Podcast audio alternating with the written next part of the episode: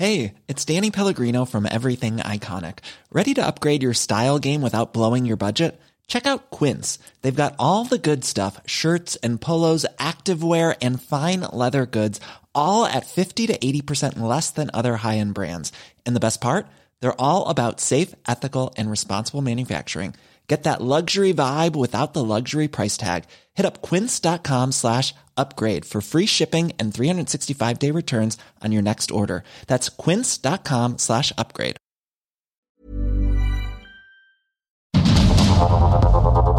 Heraldo Media Group presenta Sergio Sarmiento y Lupita Juárez. Información veraz y oportuna con un toque personal y humano. Por el Heraldo Radio, donde la H suena y ahora también se escucha.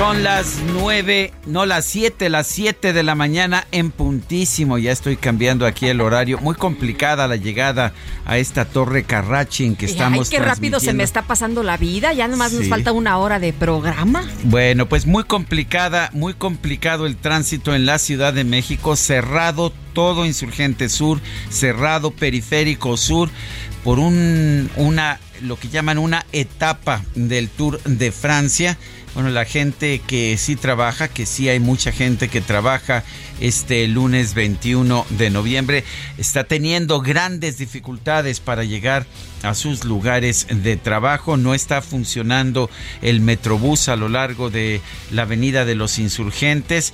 Y bueno, pues cerrados todos los cruces de la Avenida de los Insurgentes. Una situación muy complicada para quienes quieren eh, trabajar este día de hoy. Nosotros logramos llegar, casi todo el equipo está aquí, ¿verdad? Eh, casi todo el equipo, todo el equipo está aquí. Todos logramos llegar porque llegamos muy temprano, pero pues un poquito más tarde hubiera sido imposible. Pero en fin, Guadalupe, ¿cómo estás? Muy buenos días. Hola, ¿qué tal? Con el gusto de saludarte, Sergio Sarmiento. ¿Cómo están, amigos? Qué gusto saludarlos en este puente. ¿Qué crees? Mucho madrugador, ¿eh? Mucho madrugador que nos está saludando desde tempranito a través de Twitter y nos decían ya listos, ya listos, a la escucha, por supuesto, a las 7 estaremos presentes. Qué gusto que estén con nosotros, empezando una jornada más, que muchos estén disfrutando este descanso y bueno, pues para empezar con mucha energía, mañana por lo pronto les agradecemos que aún con todo y puente nos estén sintonizando aquí en el Heraldo. Y nosotros a trabajar, vamos a un resumen de la información más importante de este lunes 21 de noviembre de 2022. El presidente Andrés Manuel López Obrador encabezó el desfile por el aniversario número 112 del inicio de la Revolución Mexicana. Destacó que en la cuarta transformación hay una convivencia estrecha y fraterna entre el pueblo uniformado y el pueblo civil. Ahora, en esta nueva transformación, como en los orígenes, existe una convivencia estrecha y fraterna entre el pueblo uniformado y el pueblo civil. Tanto la Secretaría de la Defensa como la Secretaría de Marina son pilares fundamentales del Estado de Derecho democrático y social. Con las nuevas reformas a la Constitución, el Ejército y la Armada nos continuarán apoyando en labores de seguridad pública y la Guardia Nacional se terminará de consolidar bajo la dirección de la Secretaría de la Defensa. Con un desfile en el que casi no hubo personas. Eh, no, no, eh, ahí el este presidente nada más, uno que otro, pues que se coló por ahí. Estaba yo en el Paseo de la Reforma y la verdad es que no había casi gente. Eh, unos cuantos aplausos, unas cuantas personas despistadas. La gente iba más bien a ver si podía andar en bicicleta, pero cerraron el paseo dominical de bicicletas y entonces pues la gente se fue. Y el desfile solamente para el presidente. El secretario de la Defensa Nacional, Luis Crescencio Sandoval, felicitó a las Fuerzas Armadas por su compromiso con la institución y por su país. Además, agradeció a las familias de los elementos de las Fuerzas Armadas. Es justo reiterar que detrás de estos logros siempre se encuentra el apoyo incondicional de esposas, esposos, hijos, padres y hermanos, fuente de inspiración y principal motor para concretar cada objetivo planteado a quienes también les expresamos nuestro reconocimiento por su disposición, entrega y apoyo hacia las mujeres y hombres que hoy son distinguidos. El brasileño Ilan Goldfein fue electo como nuevo presidente del Banco Interamericano de Desarrollo por un periodo de cinco años, tras la destitución del estadounidense Mauricio Claver Carone por violaciones al Código de Ética. Bueno, y aquí en México no les gustó mucho la decisión. La Secretaría de Hacienda y Crédito Público incluso emitió un comunicado donde lamenta la elección de Ilan de Golfan a través de redes sociales. La dependencia federal señaló que se trata de la política de más de lo mismo. Y tan poco diplomática esta nota eh, que muchísima gente pensó que se trataba de un meme, de algo inventado, como recordarás el famoso comunicado redactado por el presidente López Obrador en protesta por eh, una crítica del Parlamento Europeo, pues parecería, parecería que es la misma situación completamente fuera de los del lenguaje y de los cauces diplomáticos. Eh, sin embargo, el candidato mexicano a ese, a ese cargo, Esquivel, Gerardo Esquivel, sí le deseó éxito en su gestión a Ilan Golfan y agradeció al gobierno federal por haberlo propuesto para presidir el organismo. Gerardo Esquivel sí fue diplomático. La Secretaría de Hacienda mandó este comunicado absolutamente increíble en los medios diplomáticos. Diplomático y educado el eh, candidato mexicano Gerardo Esquivel. El Partido de la Revolución Democrática presentó ante el Instituto Nacional Electoral una queja en contra del presidente Andrés Manuel López Obrador y otros servidores públicos por la supuesta promoción personalizada y uso de recursos públicos tras la convocatoria a la marcha del próximo 27 de noviembre opositores a la reforma electoral del presidente López Obrador lanzaron este domingo una campaña en la que convocan a la ciudadanía a vestir de color rosa el próximo 27 de noviembre, día de la marcha que encabezará el mandatario desde la glorieta del Ángel de la Independencia hasta el Zócalo Capitalino. El dirigente nacional de Morena, Mario Delgado, arremetió de nueva cuenta en contra del INE y urgió en la necesidad de que el sistema electoral mexicano sea modificado aplaudió la manifestación convocada por López Obrador en el marco del informe de su cuarto año de gobierno, al cual catalogó como una fiesta democrática. Les urge, les urge cambiar al INDE. El senador de Morena, Ricardo Monreal, presentó su plan de reconciliación nacional, una plataforma ciudadana que busca eliminar el veneno de la polarización en México. El encuentro se realizó en la Arena México. Esa polarización es veneno para nuestro país, genera desconfianza entre nosotros, incluso en nuestras relaciones cercanas enciende conflicto y empujones. Ya estamos viendo destellos de esto en nuestro país. Se está normalizando todo tipo de agresiones luego de la caída del helicóptero en el que murió el secretario de Seguridad Pública de Aguascalientes, Porfirio Sánchez, el titular de la Fiscalía General de la entidad, Jesús Figueroa Ortega, señaló que esto pudo haber ocurrido a causa de una parvada, aunque no descartan cualquier otra hipótesis. Nosotros podemos pensar, no hay ninguna línea cerrada, pero hemos detectado en uno de los videos más claros que se, ustedes estuvieron publicando, un, video, se ve una parvada de pájaros que va ahí, el helicóptero estaba eh, volando bajo. A final de cuentas, eh, para esas operaciones este, eh, es la idea que el helicóptero esté relativamente más bajo de la altura permitida. Estamos considerando nosotros como una de las posibilidades el que haya un objeto extraño que haya hecho perder el control de la aeronave este domingo se registró un ataque a la comandancia de la Policía Municipal en Celaya. El saldo fue de tres policías municipales lesionados, ocho presuntos delincuentes sin vida y uno lesionado, además dos vehículos y varias armas decomisadas. La Policía Municipal de Celaya detuvo a dos hombres responsables del ataque en el bar Monkeys de la semana pasada juzgado octavo de distrito en materia de amparo negó la protección de la justicia federal a Tomás Cerón, ex titular de la Agencia de Investigación Criminal por su presunta responsabilidad en delitos relacionados con la desaparición de los 43 normalistas de Ayotzinapa. Y la Fiscalía General de Justicia de la Ciudad de México informó que agentes de la Policía de Investigación trasladaron a Elizabeth Jiménez a la capital del país, la adolescente fue localizada el sábado 19 de noviembre en Pachuca Hidalgo tras ser reportada como desaparecida el pasado 15 de noviembre en la alcaldía Álvaro Obregón. Un juez de control modificó la medida cautelar al exgobernador de Nuevo León, Jaime Rodríguez Calderón.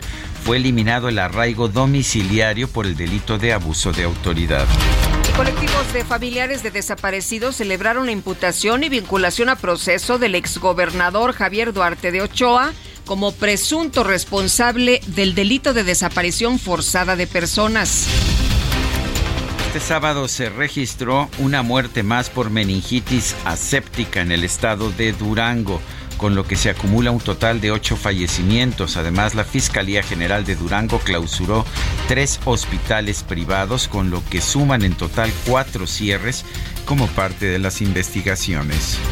La Comisión Federal para la Protección contra Riesgos Sanitarios aprobó el uso de emergencia de la vacuna cubana soberana contra COVID-19 país fuera de Cuba que tengo entendido ha aprobado esta vacuna. Bueno, no sé si Venezuela, a lo mejor Venezuela también.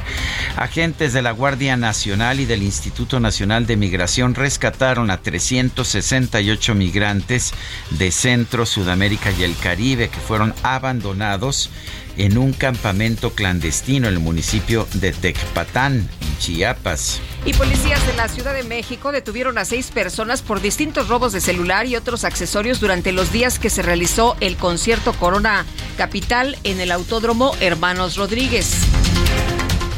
Tome nota, desde las 6 de la mañana está cerrada la circulación del Paseo de la Reforma, Avenida Insurgentes y Periférico Sur por un evento deportivo que se denomina la Etape, l'Etape, Ciudad de México, by the Tour de France. Eh, los ciclistas han partido del Ángel de la Independencia y recorrerán Paseo de la Reforma, Insurgente Sur y Periférico hasta las torres de satélite. Todo cerrado, todo cerrado hasta este momento. Ay, qué complicaciones, hombre. Acuérdense que hay personas que sí chambean, que sí trabajan este día. Y ante la llegada de la época decembrina, el programa Conduce sin alcohol se implementará de manera, pues, eh, continua las 24 horas del día a lo largo de toda la semana. El alcoholímetro permanente iniciará el primero de diciembre y va a concluir el 8 de enero del 2023. En información internacional, un hombre armado abrió fuego este domingo de madrugada en un club nocturno de Colorado en los Estados Unidos. Es un club gay. Cinco personas perdieron la vida, 18 más resultaron heridas. Bueno, y este domingo falleció Eve de Bonafini, presidenta de la Asociación Argentina Madres de Plaza de Mayo. Por este motivo, el gobierno decretó días de luto, tres días de luto nacional. Este domingo Joe Biden se convirtió en el primer presidente de los Estados Unidos en cumplir 80 años durante su mandato. Elon Musk regresó al expresidente de los Estados Unidos, Donald Trump, su cuenta oficial tras lanzar una encuesta en Twitter donde pidió votar a favor o en contra de reintegrar el perfil del expresidente. Bueno, con decirles que hasta el presidente mexicano votó en esta encuesta. Para que le devolvieran Para que le devolvieran. Dijo, no, yo siempre apoyé, yo siempre apoyé que pues se tenga la, la cuenta. Bueno, y por lo pronto el señor Trump dice, no, pues no me interesa, ¿eh? En información deportiva, este fin de semana se realizó el Gran Premio de Abu Dhabi, el último de la temporada 2022 de la Fórmula 1. El neerlandés Max Verstappen consiguió la victoria. Charles Leclerc de Mónaco llegó en segundo lugar. El mexicano Checo Pérez obtuvo la tercera posición y en este mismo orden queda ya el resultado definitivo del Mundial de Pilotos. Y ayer se inauguró el Mundial 2022, donde Ecuador y Qatar protagonizaron el partido inaugural. El país sede fue derrotado 2-0, resultado que puso al equipo sudamericano en la primera posición del grupo A. También en la sede mundialista fue inaugurado el Centro México-Qatar. El secretario de Relaciones Exteriores, Marcelo Ebrard, pidió a los mexicanos mantener la buena imagen, respetando las normas y cultura de dicho país, donde hay restricciones para la venta y consumo de alcohol. Lo que vimos en redes sociales ayer, sin embargo, es que los mexicanos pues de alguna forma encontraron dónde conseguir alguna chela. Son las 7 de la mañana con 15 minutos.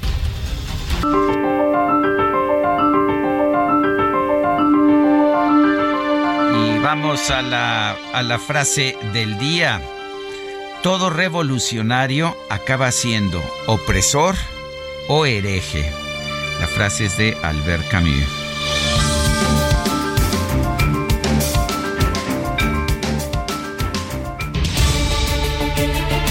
Y vamos, vamos a las preguntas. Este viernes pasado pregunté en este espacio lo siguiente es el noviembre 18. No mentir, no robar, no traicionar.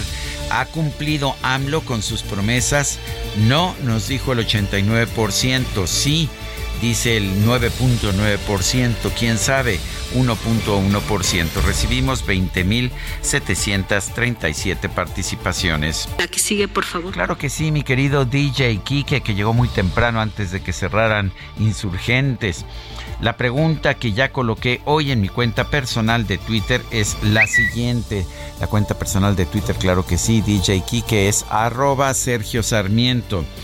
¿Piensa usted que la Revolución Mexicana es una guerra que hay que festejar o lamentar?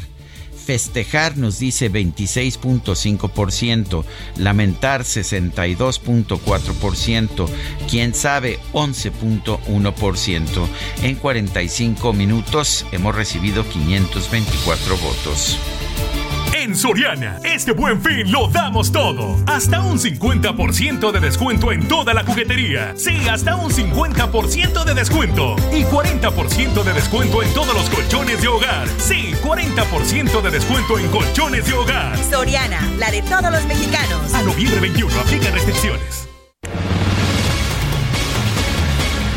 Bueno, y este martes la Suprema Corte de Justicia de la Nación analizará un proyecto para eliminar la prisión preventiva oficiosa. Hemos platicado en varias ocasiones con Francisco Burgó, abogado constitucionalista y catedrático de la Facultad de Derecho de la UNAM sobre el tema y está de nueva cuenta y le agradecemos mucho que nos tome la llamada esta mañana para hablar justamente pues de esto que ocurrirá el eh, día de mañana. Francisco, muy buenos días, ¿qué tal?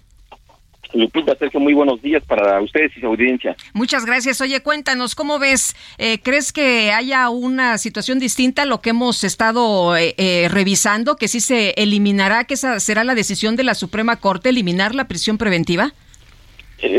hay que hacer una aclaración importante precisamente sobre la discusión que se va a llevar a cabo el día de mañana a las 12 del día. De hecho, terminando el partido, este Lupita, va a iniciar la sesión de la Corte. Hay que estar atentos porque hay que recordar que a principios de septiembre se llevó a cabo esta discusión que inclusive se decía si la Corte tenía facultades para poder declarar inconstitucional a una parte de la Constitución, lo cual no es así. El debate ahí quedó porque no se iba a alcanzar la votación mínima de ocho ministras y de ministros para poder declarar ya no digamos la invalidez, esto a principios de septiembre, sino su inaplicación.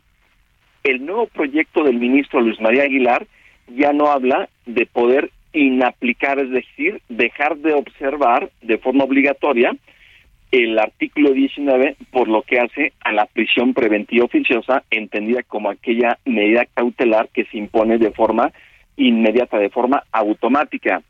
Lo que viene a proponer el nuevo proyecto del ministro Luis María Aguilar es que ya no deba de entenderse a la prisión preventiva oficiosa como automática, es decir, que deban de estar obligadas las partes, empezando por el juez, para, para abrir el debate y determinar si es o no es pertinente en cada caso la imposición de la prisión preventiva.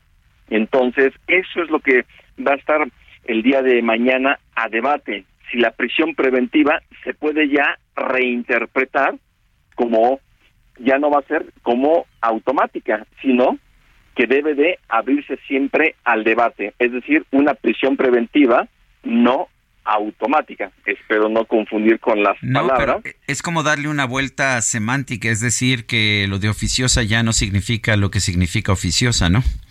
Eh, totalmente, Sergio, qué bueno que haces la precisión, porque la verdad es que al final eso es, y es que de lo, de lo que inicialmente se quería que la Corte pudiera estar declarando su inaplicación, digo, ya no invalidez por ese concepto de que la Corte no puede declarar inconstitucional a la Constitución. Ok, estamos de acuerdo, pero sí se puede haber declarado, en mi opinión, su inaplicación. No quiso ya hacerlo la Corte, la mayoría de los ministros de la Corte ya no quisieron hacerlo, y entonces de lo perdido, lo ganado, esto es lo que puede ser, pero efectivamente es nada más darle la vuelta, es darle un sentido semántico distinto a las palabras que dice la Constitución, porque si la Constitución habla de prisión preventiva oficiosa, lo oficioso es lo que tiene que hacerse por la autoridad, punto. Pero ahora la Corte dice no, aunque diga oficioso, tiene que leerse como no automático y por lo tanto tiene en cada caso, tendrá que llevarse a cabo una audiencia en donde haya debate entre las partes para que el juez pueda considerar si hay lugar o no a imponer la prisión preventiva. Ahora, Francisco, pues no tiene ningún sentido, ¿no? Meter un montón, un montón de gente a, la cárcel con esta figura y decir, ah, mira, es que tenemos, eh, somos tan eficientes que tenemos un chorro de gente en la cárcel, eh, pero pues esto no sirve de nada. Lamentablemente esto es parte de lo que el legislador, la mayoría parlamentaria en ambas cámaras, más la mayoría de las legislaturas de los estados, así lo decidieron. El estar ampliando este catálogo de delitos de alto impacto en el artículo 19 para que sin mediar prácticamente algunas pruebas contundentes se estén imponiendo a las personas esta medida de cautelar que es la prisión preventiva oficiosa y que al final las personas que tienen menos recursos, que tienen la menos probabilidades de poder contratar a un abogado particular, sean los que se encuentran sufriendo esta medida de esta prisión preventiva oficiosa que es una especie de prisión sin condena y que hay que recordar que atenta contra la libertad personal, la el debido proceso y también la presunción de inocencia. Entonces veremos qué es lo que pasa a la Corte porque una de esas a lo mejor hasta nos sorprende y tampoco van a querer estar aprobando por una mayoría calificada ocho de cuando menos ministras y ministros de los once para que pueda tener un nuevo significado esta medida de la prisión preventiva oficiosa. Ahora es una forma en que el ministro Luis María Aguilar pues está buscando que no se rechace su propuesta. ¿Tenemos alguna idea de cómo pueden votar los ministros? Pues atendiendo a lo que fue la discusión y los razonamientos jurídicos de las ministras y de los ministros de, del mes de septiembre, precisamente, y bien lo, puntualiza Sergio, lo que hace este ministro es poder eh, recoger las inquietudes de la mayoría y realmente esto da la posibilidad de que este proyecto, en mi opinión, sí pudieran formar cuando menos un bloque para que pudiera ser aprobado, porque inclusive votos de ministros que a lo mejor podemos verlos más cerca del presidente de la República porque llegaron con las ternas que él presentó como eh, Juan Luis González Alcántara Canrancán o Margarita Ríos Farjad, yo creo, o Yasmín Esquivel, yo creo que se estarían decantando, es lo que yo esperaría por este proyecto, es decir, si no se lograría la unanimidad, cuando menos yo esperaría que pudieran llegar unos 10 votos, posiblemente en contra llegaría Margarita Ríos Farjad o Yasmín Esquivel. Entonces yo creo que se puede alcanzar una mayoría calificada de al menos unos nueve votos, excluyendo a Margarita Ríos Farjad y Yasmín Esquivel, que las dos podrían votar en contra o alguna de ellas sí decantarse por este proyecto de el ministro Luis María Aguilar. Muy bien. Francisco Burgoa, muchas gracias por tomar nuestra llamada esta mañana. Muy buenos días. Al contrario, Lupita, Sergio, excelente día para ustedes. Gracias. Qué absurdo que para pues respetar un derecho, la presunción de inocencia que está en todos los uh, las cartas de derechos humanos del mundo, aquí haya que cambiarle el significado a las palabras. Son las 7 con 24 minutos. En lo alto de una abrupta serranía, acampado se encontraba un regimiento una moza que valiente lo seguía.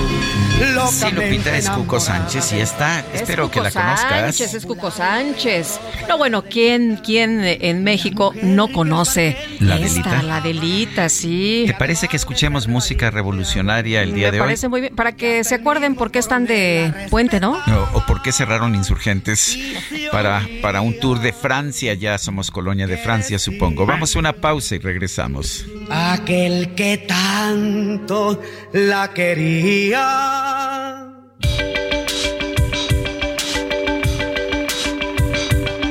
Sergio Sarmiento y Lupita Juárez quieren conocer tu opinión, tus comentarios o simplemente envía un saludo para ser más cálida esta mañana. Envía tus mensajes al WhatsApp 55 20 10 96 47.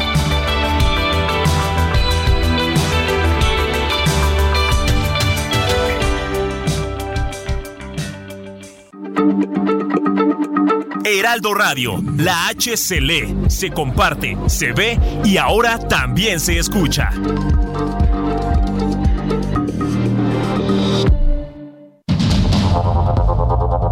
Continuamos con Sergio Sarmiento y Lupita Juárez por el Heraldo Radio.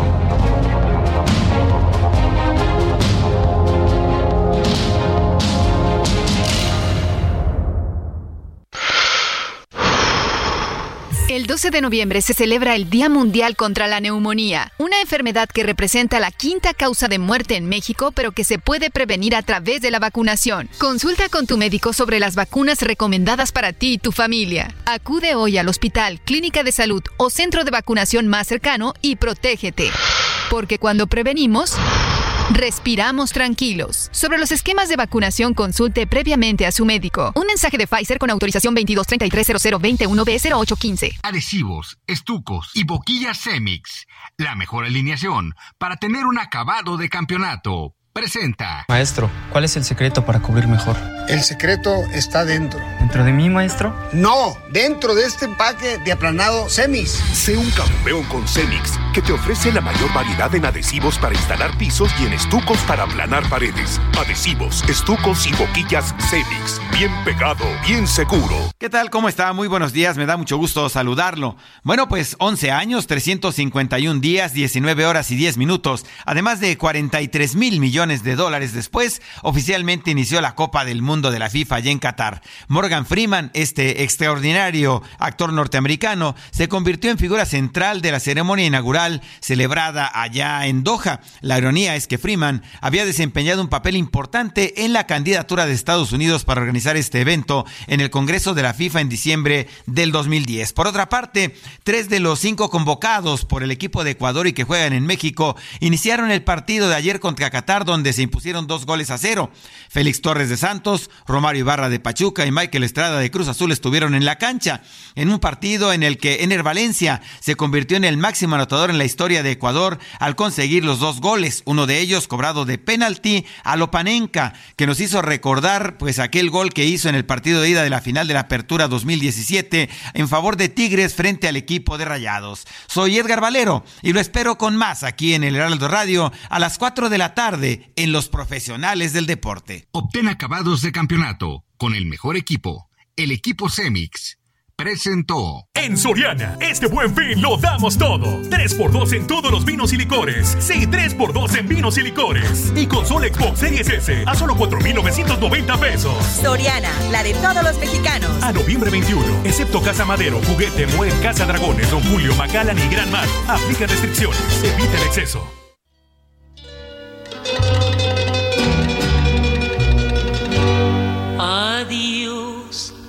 adiós. Lucero de mis noches, dijo un soldado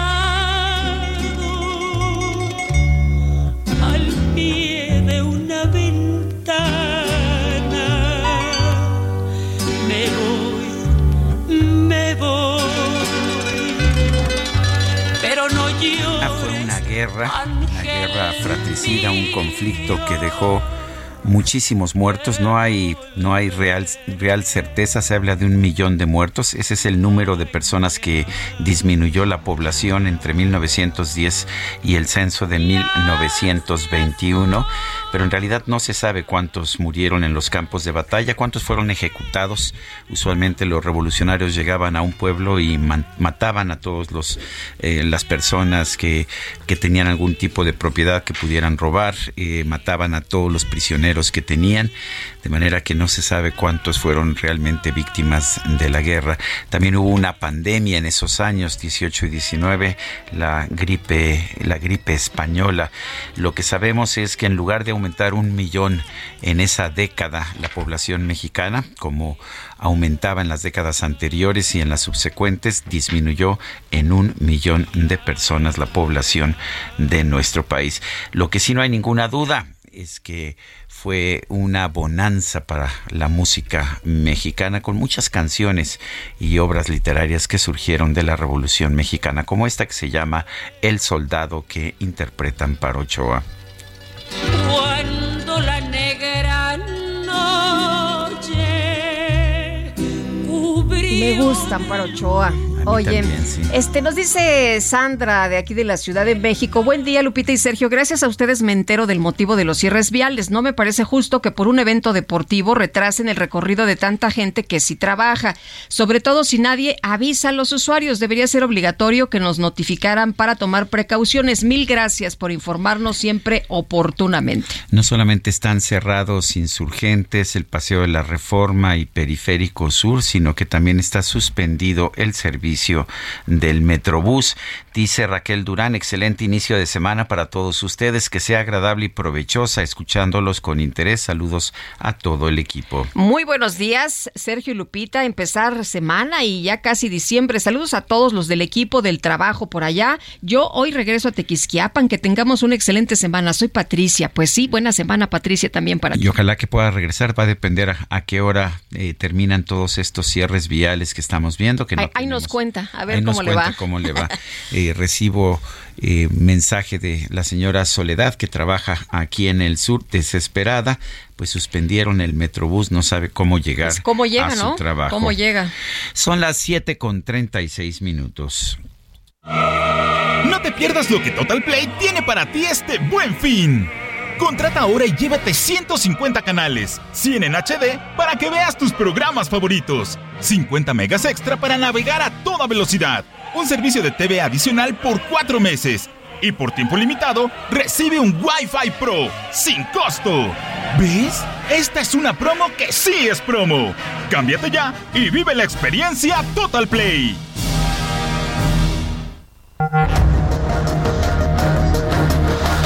Las destacadas de El Heraldo de México. Y está con nosotros Itzel González con las destacadas. Itzel, qué barbaridad. Ayer ¿Cuántos eh, vimos eh, pues estas imágenes de los mexicanos, ya sabes, con las banderas, con el gozo allá en Qatar, este ingenio, ¿no? De meter hasta el alcohol, algunos se pasaron de listos, qué barbaridad. Es que estuvo bueno, muy buenos días, Lupita, Sergio, querido, desde Calovers, tarde pero sin sueño, así como DJ Quique, tarde pero seguro. Llegó, no hombre, Quique llegó mega, mega temprano, ¿eh? Es que, ¿qué tal? Claro que previmos, Se le avisó que no había parquímetro, pero no me hizo caso, así que tuvo que caminar un poquito más. Pero eso pasa. Y también ayer movimiento en Qatar, movimiento en Abu Dhabi. Oye, el cuate este que dijo que le iban a dar latigazos a a su hermano, que pedía ayuda a la Cancillería, qué bárbaro, se pasó de megalisto, ¿no? Sí, y todo el mundo ya como movilizándose, y al final, ay, es broma, La Cancillería aclaró que no había ninguna persona detenida. ¿eh? Entonces, sí, eh, ojo, ahora sí que ojo con la actividad de los mexicanos por allá por, por Qatar. Y Sergio Lupita, amigos, es lunes, estamos completamente en vivo. No apaguen la ¿te acuerdas la llama del, soldado desconocido? No, no, no, Eso qué, fue qué, qué tarugada, qué Qué, tarugada. y qué- qué vergüenza, ¿no? Ya, Sí. ya es, ya es algo que uno no quiere repetir. Oye, y además se jactan de cómo están haciendo trampa, ¿no? Pasando el, el alcohol. Peligroso, ah, Qué se exponen. se Nuestros exponen. compatriotas no se expongan, híjole. Me estaba enseñando una persona de cómo está haciendo, pues estos paquetitos, ya sabes, en enjuagues eh, bucales. Le está metiendo ahí, ya sabes. Y hoy hay partido en el Estadio Azteca que- también de la NFL, a ver, este, también a ver cómo, se pone exactamente. Mañana todos los detalles eh, en la micro deportiva seguramente. Hay que trabajar, hay información, así que comenzamos esta mañana con las destacadas del Heraldo de México.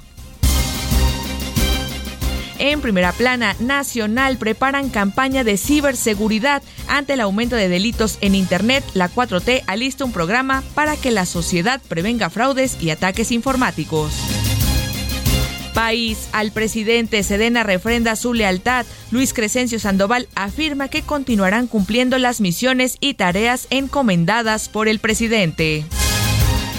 Ciudad de México, Ernestina Godoy defiende labor, asegura que no hay crimen sin castigo.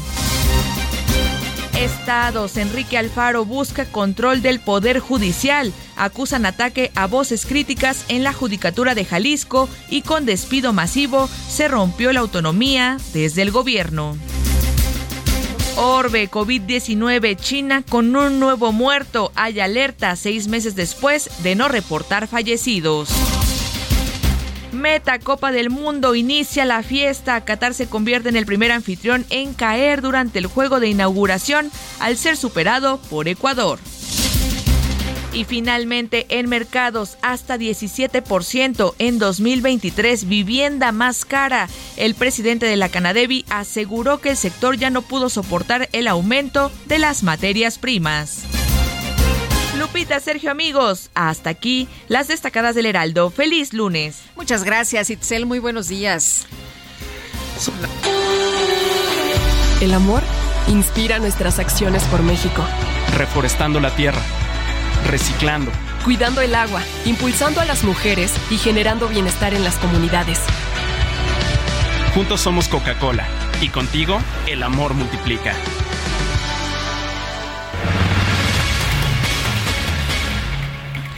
Bueno, ayer, 20 de noviembre, se conmemoró el inicio de la Revolución Mexicana, el aniversario número 112 del Plan de San Luis Potosí.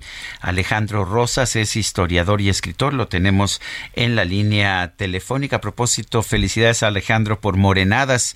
El viernes pasado entrevistábamos a tu coautor, Julio Patán. Eh, tú eres el otro autor. Felicidades por ese libro. La verdad es que nos puso a reír mucho, pero vamos a hablar sobre, sobre el tema de la, de la revolución. Escuchamos muchos mitos, por ejemplo, eh, ¿es cierto que Porfirio Díaz gobernó 36 años? ¿Qué tal, Sergio? Buenos días. Lupita, buenos días. Hola, ¿cómo estás? Qué gusto. Buenos días. Y gracias por la felicitación de Morenadas. Oye, no, lo que pasa es que, eh, a ver, no, no gobernó 36 años.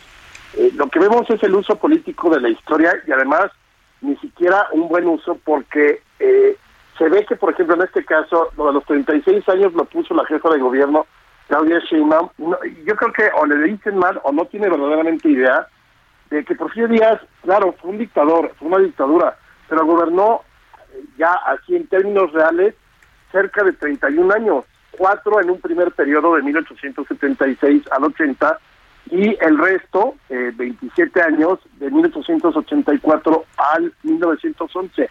Entonces parece que les dan ahí un script eh, y se la pasan diciendo o escribiendo mal las cosas para revivir a una revolución que es la revolución que cantó mucho tiempo el priismo durante los años 50 y 60 llenas de mitos. Eh, Alejandro, ¿cómo ves? ¿Se debe o no se debe conmemorar esta revolución mexicana? Decía el presidente que las fechas de la revolución mexicana nunca podrían pasar inadvertidas para quienes estamos sinceramente comprometidos con hacer valer las libertades, la igualdad, la justicia, la democracia y la soberanía. Mira, yo sí creo que es eh, fue un momento importantísimo del siglo XX, eh, un referente sobre todo en lo que sería llevar a la codificación demandas sociales que no estaban contempladas en ninguna ley. que son todas las reformas sociales, económicas que le van a dar sustento a una segunda etapa de la revolución, porque originalmente la revolución, la de 1910, la que conmemoramos ayer, es eminentemente política. Madero escasamente tiene dos líneas en el plan de San Luis donde habla de revisar los títulos de propiedad. No promete reparto agrario, no promete ocho horas en jornada laboral, ni seguridad social, ni nada por el estilo. El grito fue sufragio efectivo, no reelección. Ahora, yo creo que la manera en cómo la recordamos en este régimen es eh, recordarla como lo hacía el prismo. Es decir, eh, eh, esta idea de una revolución sacrosanta donde los caudillos son casi impolutos, donde los villanos eran fueron y Victoriano Huerta, y muy maniquea, muy de la vieja historia oficial, y la revolución tiene muchos matices, muchos realmente.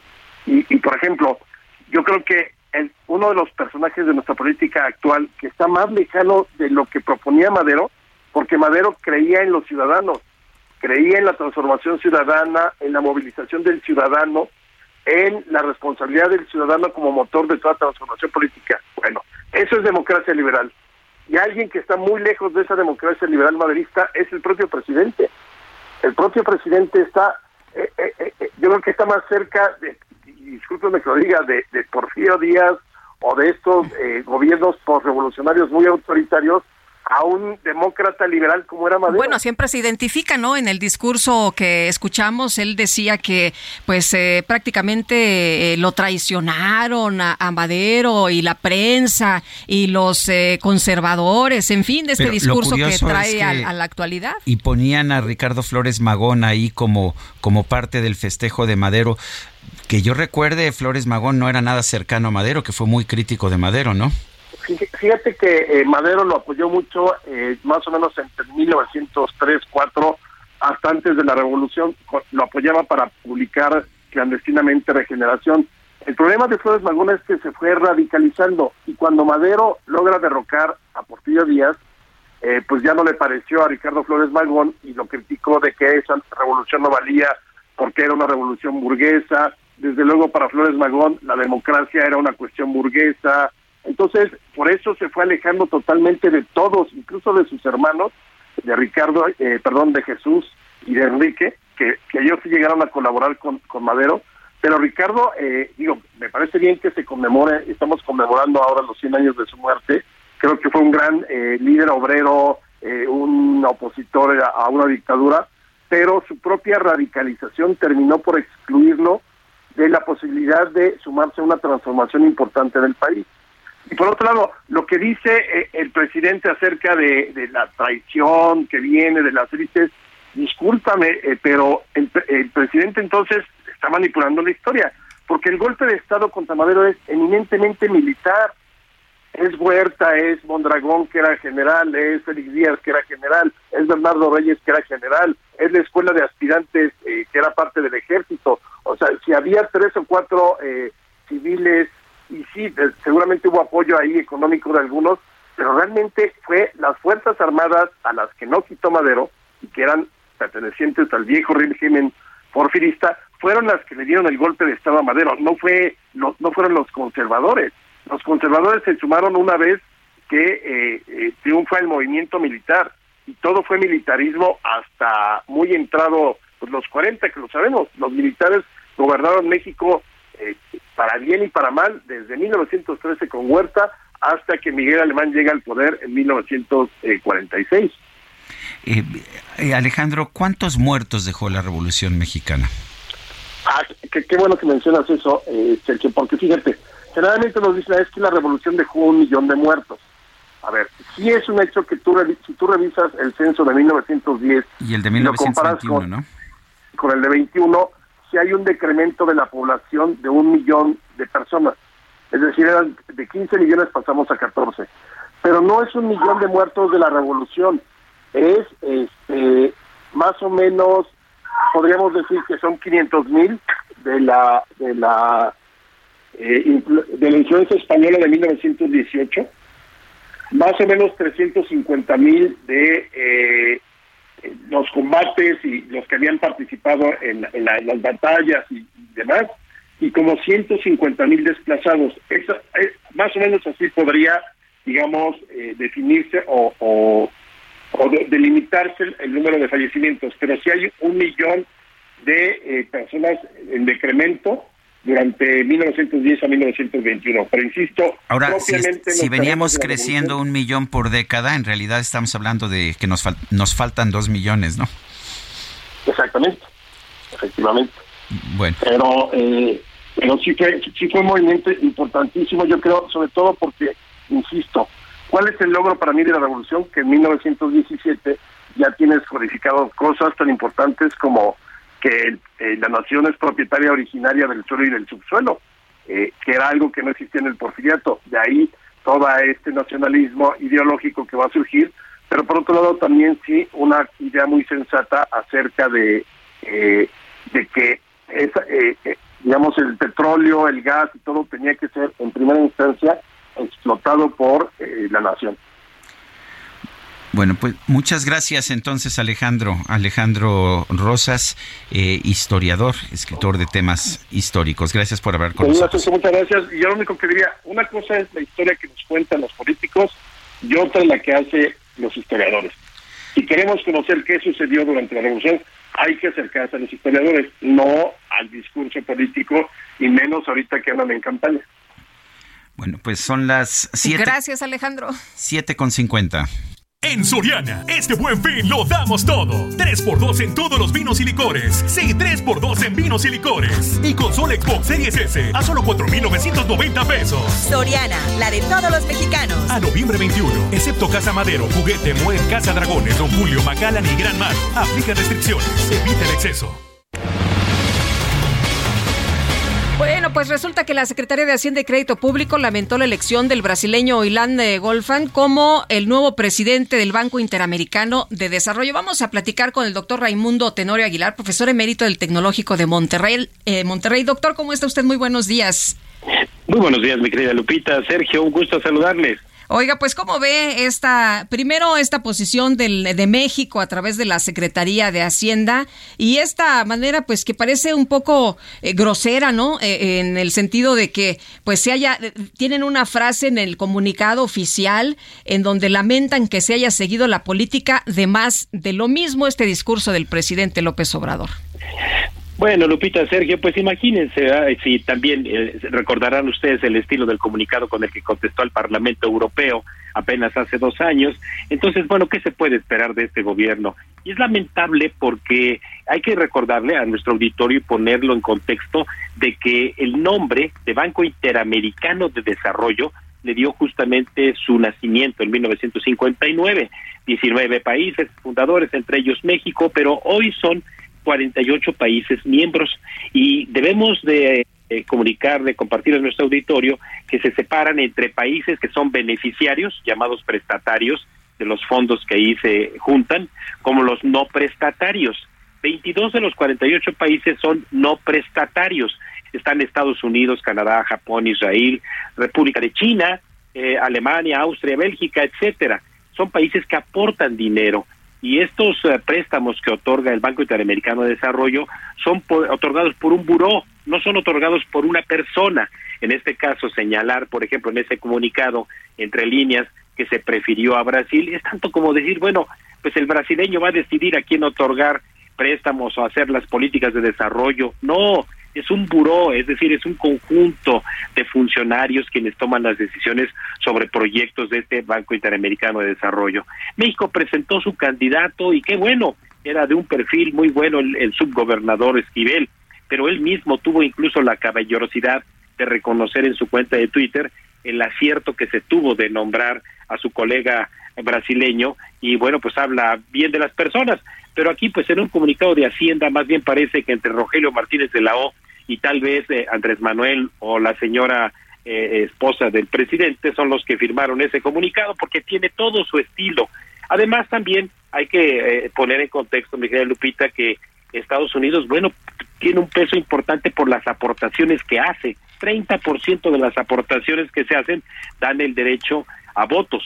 Y entonces cuando uno lee también que solamente dos países más el propio de México votaron por sí mismos, pues entonces tendría que voltear a Andrés Manuel o quien haya redactado este comunicado, voltear a ver a los países del vecindario, entre ellos sus socios izquierdistas, muy posiblemente el propio Brasil votó por sí mismo.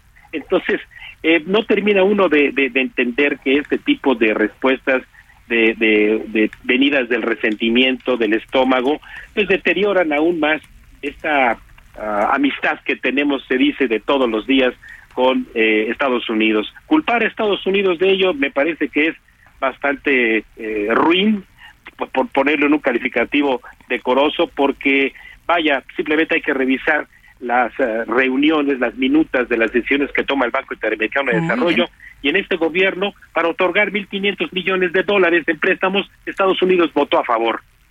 Muy bien, pues doctor, muchas gracias como siempre, muy buenos días. Igualmente, les mando un fuerte abrazo y hasta la próxima. Gracias. 7 con 54. En Soriana, este buen fin lo damos todo. Aprovecha que la pantalla Smart TV JBC de 70 pulgadas 4K está a solo 11,990 pesos en un solo pago. Sí, a solo 11,990 pesos en un solo pago. Soriana, la de todos los mexicanos. A noviembre 21 aplican restricciones.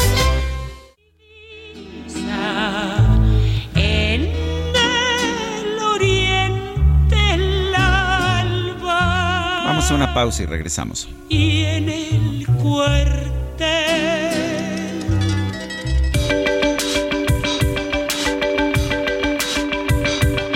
Sergio Sarmiento y Lupita Juárez quieren conocer tu opinión, tus comentarios o simplemente envía un saludo para hacer más cálida esta mañana.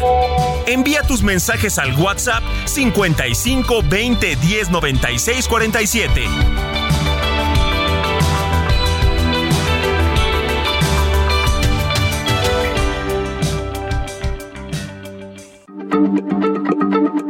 Heraldo Radio, la H se lee, se comparte, se ve y ahora también se escucha.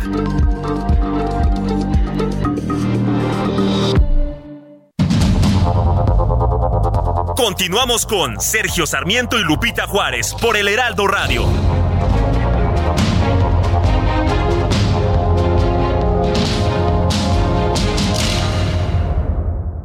La batalla entre la comida saludable y la chatarra. Oye, mi amiga, vente conmigo. Si tienes antojo, yo te voy a llenar. Claro que te llena. ¿Pero de qué? ¿Pura chatarra te vas a meter? Pero mira mis colores, estoy llena de sabores. ¡Qué cínico! Eres puro químico. Mejor una botana bien natural. Pura vitamina que te nutre de verdad. Dame un momento, mira quién llegó. Solo un instante y te lleno de sabor. Comida industrial con sabor artificial. Come de más y la pagarás. ¿Ya previste? ¡Ya la hiciste! Gobierno de México. En 1996, la Asamblea General de las Naciones Unidas proclamó el 21 de noviembre como el Día Mundial de la Televisión, en honor al primer Foro Mundial de la Televisión celebrado ese mismo año. Ahí se invitó a los estados a promover intercambios de programas centrados en la paz, la seguridad, el desarrollo económico y social, además de la cultura. Los medios de comunicación son fundamentales en nuestro tiempo y la televisión no solo educa, persuade y entretiene, también informa a nivel internacional y sin duda ha sido protagonista en muchos conflictos y amenazas para la paz y la seguridad alrededor del mundo. En este Día Mundial se promueve el intercambio mundial de programas de televisión centrados en cuestiones como la paz, la seguridad, el desarrollo económico y social y la promoción del intercambio cultural. Heraldo Televisión, ahora también por Sky HD. Toda la programación de Heraldo Televisión a través del canal 161 de Sky HD. Noticias, deportes, entretenimiento, gastronomía y mucho más. Heraldo Televisión, en todo el país, ahora también por Sky HD.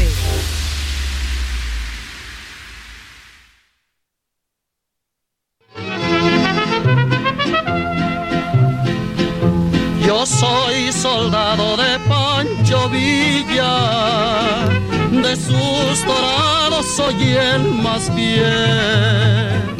Nada me importa perder la vida,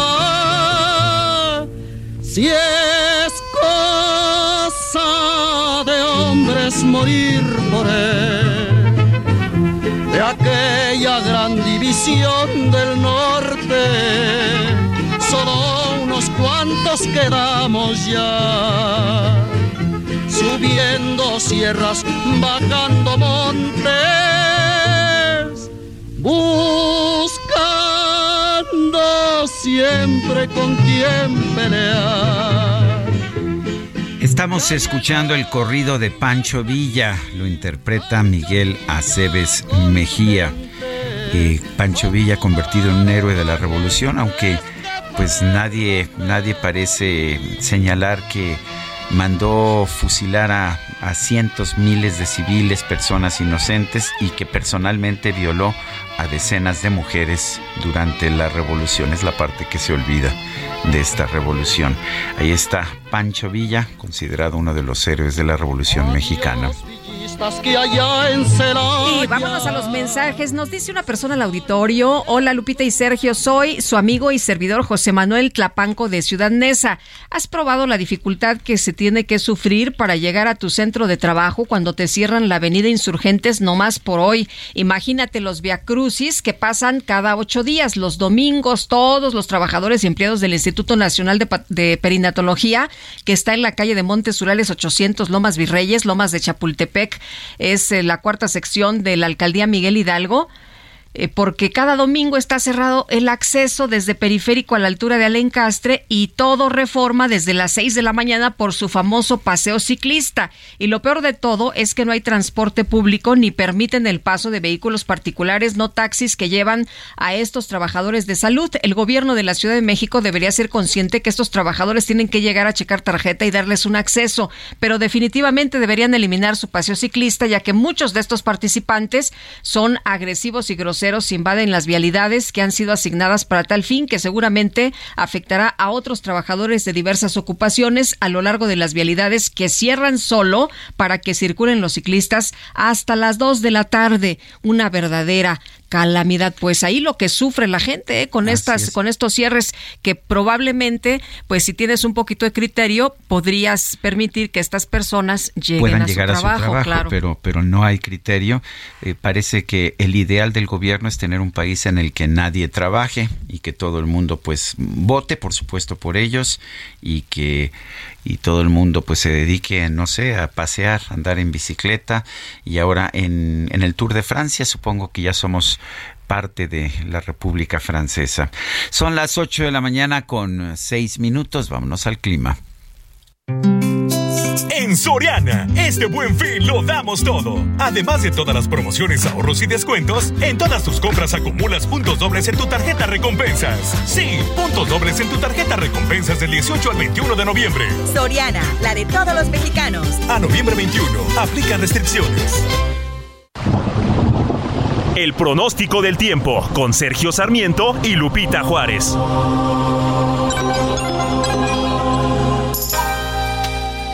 Patricia López, meteoróloga del Servicio Meteorológico Nacional de la Conagua.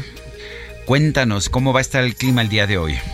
Hola, ¿qué tal? Buenos días, Sergio Lupita. Es un gusto saludarlos este lunes a ustedes y a todos los que nos escuchan esta mañana. Les comento que el sistema frontal número 10 permanecerá sobre el Golfo de México y, y, también mantendrá condiciones para lluvias fuertes a muy fuertes en el oriente y sureste del país, incluida la península de Yucatán, con probabilidad de lluvias puntuales intensas, esto en zonas de Veracruz, Oaxaca, Chiapas y Tabasco, mientras que la masa de aire frío asociada a este frente mantendrá el ambiente matutino de frío a muy frío sobre estados del noreste, oriente y centro del país. Eh, también se esperan heladas y bancos de niebla al amanecer en los estados de la Mesa del Norte y la Mesa Central, asimismo como evento de norte de fuerte a muy fuerte en las costas de Tamaulipas, Veracruz, Tabasco y en el Istmo y Golfo de Tehuantepec.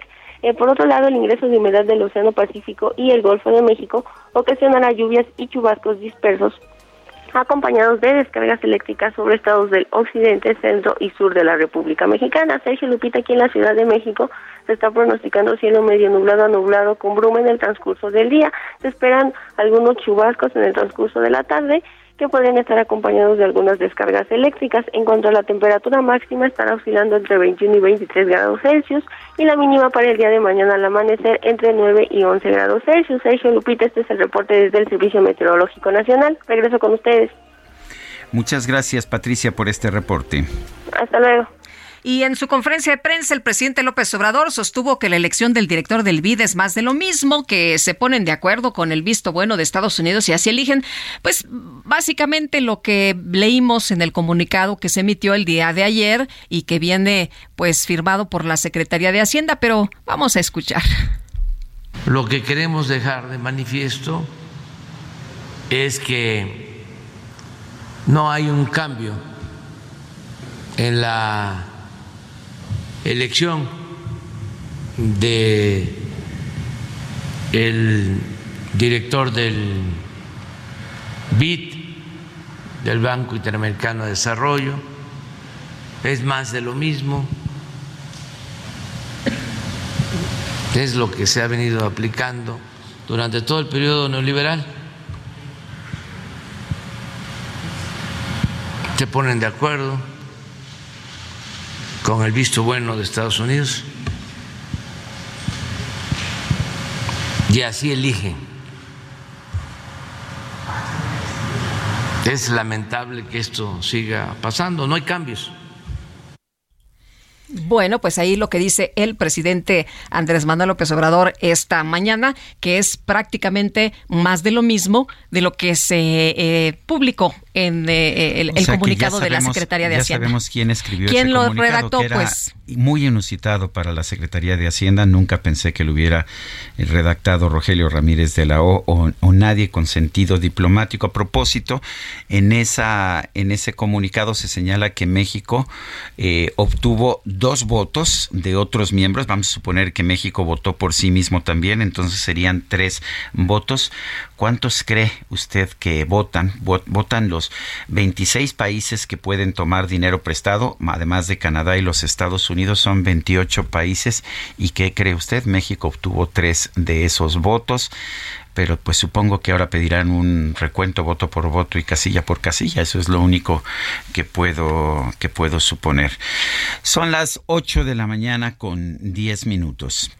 Un juez modificó la medida cautelar del exgobernador de Nuevo León, Jaime Rodríguez Calderón el Bronco, por lo que ahora podrá salir de prisión domiciliaria y solo tendrá que firmar los lunes. Tenemos en la línea telefónica a Víctor Olea Peláez, abogado de Jaime Rodríguez Calderón, el exgobernador del estado de Nuevo León. El licenciado Olea Peláez, gracias por tomar nuestra llamada. Eh, exactamente qué significa esta determinación. Eh, ya no es prisión domiciliaria, pero sigue el proceso, tengo entendido. Eh, Sergio y Lupita, muy buenos días. Buenos días. Eh, Así es, eh, Sergio. Efectivamente, un juez de control del Estado de Nuevo León eh, determinó modificar la medida cautelar que pesaba sobre el ingeniero Rodríguez Calderón, estableciéndose exclusivamente que él tendrá que firmar una vez al mes, el primer lunes de cada mes, y que por lo tanto él puede estar en plena y absoluta libertad durante todo ese tiempo y mientras termina ese único proceso penal que pesa sobre él, sobre el delito de abuso de autoridad. Eh, Víctor, el, eh, el, señor Jaime Rodríguez Calderón podrá salir de, de, su casa, ahora podrá hacer su vida normal, eh, solamente tendrá que ir a firmar los lunes, se tendrá que presentar, firmar y ya con eso es más que suficiente. Así es, Lupita. Efectivamente, el juez de control determinó no solo que puede salir a donde él quiera, incluso al extranjero, a cualquier parte de la República, con la única restricción de que los primeros lunes de cada mes tendrá que ir a firmar. Es exclusivamente eso. Eh, ¿Cuál es, eh, por qué viene este cambio? ¿Qué, ¿Qué, es lo que se determinó? Que es, me imagino que lo determina el juez, pero ¿cuáles son las razones por las que ya no está ni en prisión preventiva oficiosa ni en prisión domiciliaria? Sí, en efecto, Sergio, te, te lo comento. Eh, recuerden un poco que, que el exgobernador Rodríguez Calderón tenía dos procesos. El primero sobre un supuesto delito electoral que a nivel federal un juez de control de, del Tribunal Federal determinó dejar sin efectos y sobreselló esa causa. Lo absolvió en concreto de esa causa. Y la medida cautelar de resguardo domiciliario que pesaba sobre él en el proceso de Nuevo León de abuso de autoridad tomaba mucho en cuenta que tenía ese otro proceso en curso. Al eliminarse ese proceso por el delito electoral a nivel federal ya no tenía sentido mantenerlo en resguardo domiciliario. Es por eso que el juez fundadamente eh, determinó modificar ese aspecto. O sea, ¿no, ¿no podemos decir que ya queda en completa libertad?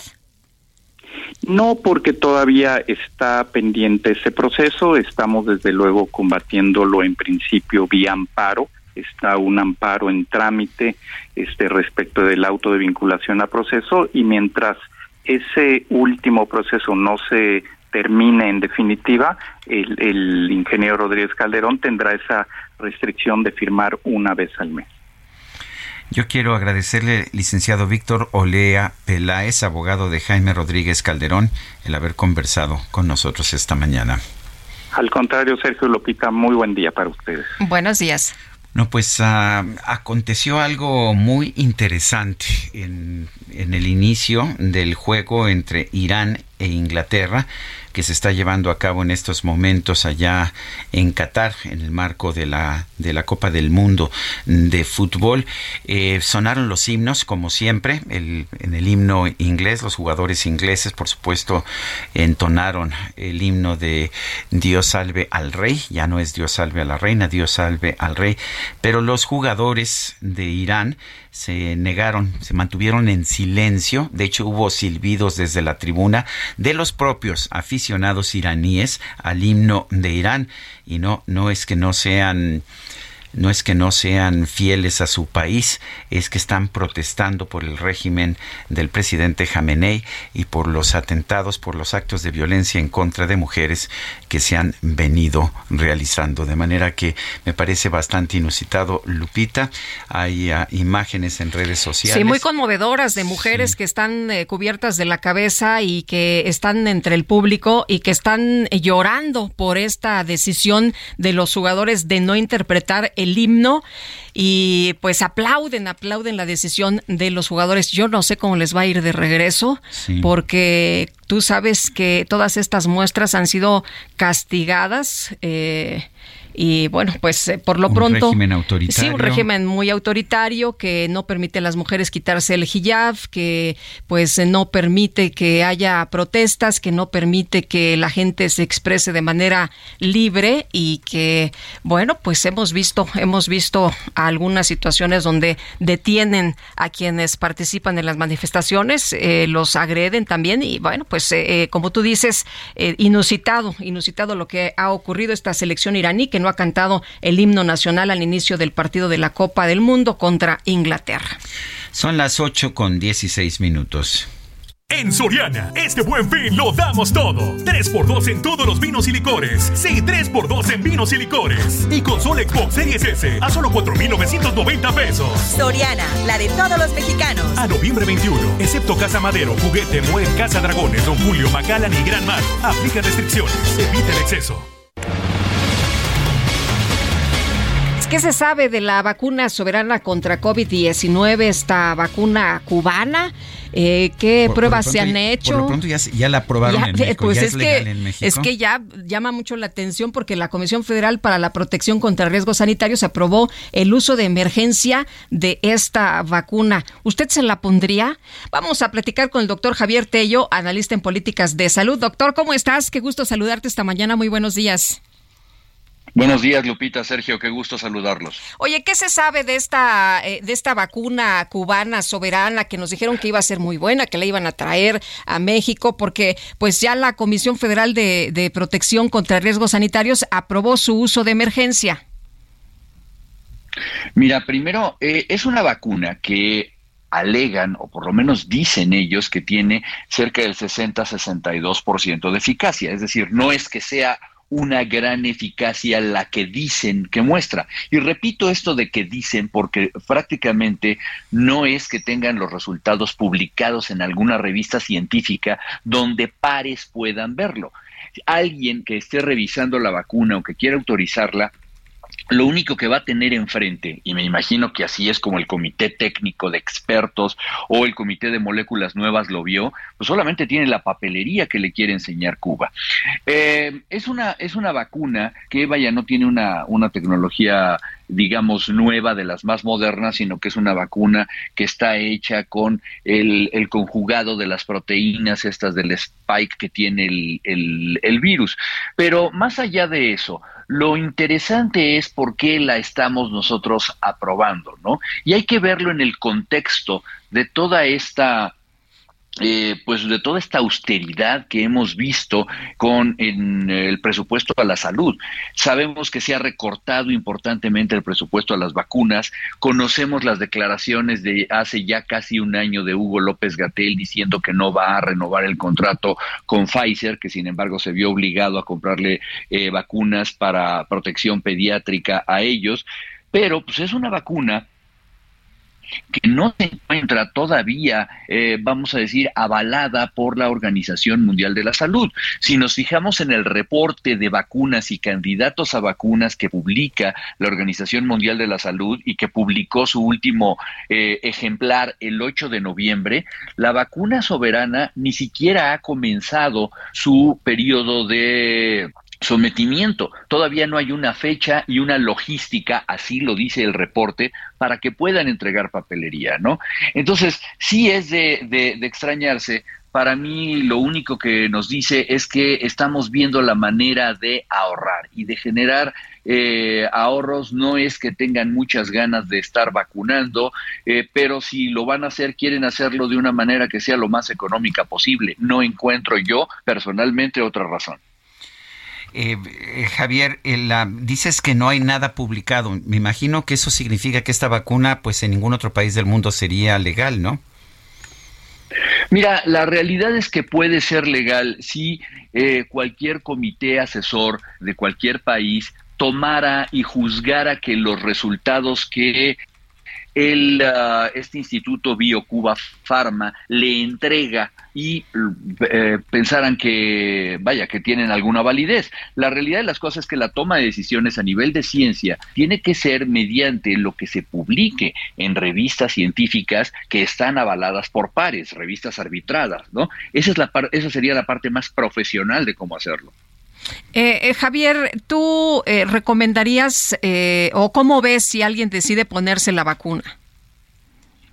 Mira, yo no creo que tenga, primero que nadie, como lo he dicho siempre, ninguna de las vacunas tenga un problema de seguridad. Eso realmente no me, no me asusta. Creo que es una vacuna que puede resultar segura yo dudaría un poco al final de algunos procesos, eh, sobre todo si, si, si, viene de Cuba, por la capacidad que tengan de manufactura, que, fuera, que, tuviera una homogeneidad, que todos los lotes fueran iguales, etcétera. Pero más allá de eso, eh, la, la, verdad es que no nos van a dar a escoger, Lupita. Y creo que ese es el punto, ¿sí? Que al final del día vamos a llegar, no lo sé, en algunos meses a un punto en el que las vacunas para COVID van a ser exclusivamente las que el gobierno mexicano ha decidido adquirir. Y, y, la gente no tiene más remedio, a menos de que tenga la posibilidad de ir a vacunarse a otro país, como lo hemos hecho algunos de nosotros, no, no, van, a, no, no van a tener la población mexicana la, población, eh, la posibilidad de escoger, ¿no? Muy bien. Bueno, pues eh, Javier, muchas gracias por conversar con nosotros esta mañana. Muy buenos días. Lupita, Sergio, que estén muy bien. Les mando un abrazo. Otro para ti. Pues es lo que hay entonces, ¿no? Si te toca la vacuna, si te toca ponértela, bueno, pues es lo que ha comprado el gobierno mexicano. Gracias al doctor Javier Tello. Son las 8 con 21 minutos. Vamos hasta Reforma. Israel Lorenzana nos tiene información. Adelante, Israel. Sergio Repita, muchísimas gracias. Muy buen inicio de semana. Pues nosotros hemos recorrido Paseo de la Reforma prácticamente desde Eulalia Guzmán, el eje 2 norte, hasta la zona de insurgentes. La circulación totalmente aceptable. De hecho, hay muy pocos vehículos circulando en estos momentos a través de Reforma. Así que, bueno, pues hay que manejar con mucho cuidado en exceder los límites de velocidad. Superando insurgentes, la circulación también retoma buen avance. Esto con dirección hacia la Estela del Luz o más adelante hacia el Auditorio Nacional. El sentido opuesto, de igual forma, sin ningún problema. Si requieren de alguna alternativa, habrá que usar Avenida Chapultepec. Sergio Lupita, la información que les tengo. Israel Lorenzana, muchas gracias. Hasta luego. Y tenemos información con Gerardo Galicia, que anda por la zona oriente de la Ciudad de México. Gerardo, adelante. Así es, Lupita, Sergio, excelente mañana. Y estamos recorriendo el eje 5 Sur. Hemos encontrado un avance realmente rápido desde la zona del periférico. Estamos llegando al circuito bicentenario su tramo Río Churubusco y la frecuencia de autos es mínima y eso se traduce en un avance extraordinario. Únicamente no hay que exceder los límites de velocidad y una situación similar a la que vamos a apreciar ya sobre el circuito bicentenario. Los carriles centrales van a poderse trasladar sin mayor problema entre la zona de la calzada de la Viga y hacia eh, la avenida Canal de Sonte o bien el eje 4 Sur podemos apreciar que los autos alcanzan fácilmente la velocidad máxima de 80 kilómetros por hora. Por lo pronto, el reporte seguimos muy pendientes. Muchas gracias, Gerardo. Hasta luego. Buenos días. Bueno, en otros, uh, en otros temas ha sido eh, detenido José Hugo Marín Torres, exdirector del Sistema Operador de Agua Potable y Alcantarillado hermano del exgobernador del estado de Puebla. Esto lo anunció el titular de la Fiscalía General del estado de Puebla, sí, hermano del exgobernador Mario Marín. El fiscal detalló que la detención se logró por un operativo en coordinación de la con la Federación en Teciutlán, donde también fue detenido uno de los hijos de José Hugo Marín, dijo que producto de la detención se aseguraron armas, vehículos y drogas. Según la Secretaría de Seguridad y Protección Ciudadana de la entidad, José Hugo fue detenido el pasado jueves 17 de noviembre en el municipio de Teciutlán. Apenas ahora se da a conocer esta detención del hermano del exgobernador Mario Marín. Son las 8 con 24 minutos. Les recuerdo nuestro número para que nos mande mensajes de Twitter. 55 20 10 96 47. Vamos a una pausa y regresamos.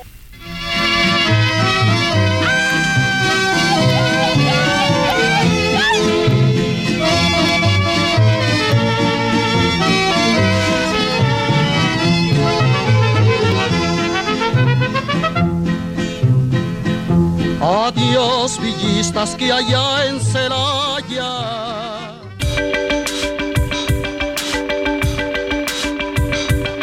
Sergio Sarmiento y Lupita Juárez quieren conocer tu opinión, tus comentarios o simplemente envía un saludo para ser más cálida esta mañana. Envía tus mensajes al WhatsApp 55 20 10 96 47.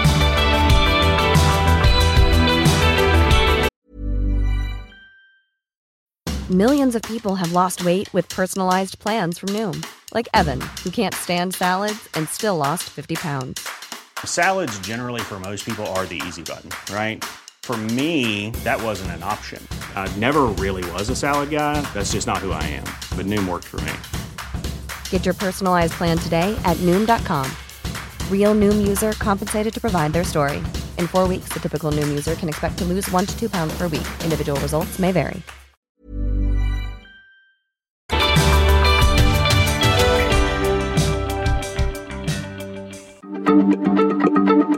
Heraldo Radio, la H se lee, se comparte, se ve y ahora también se escucha.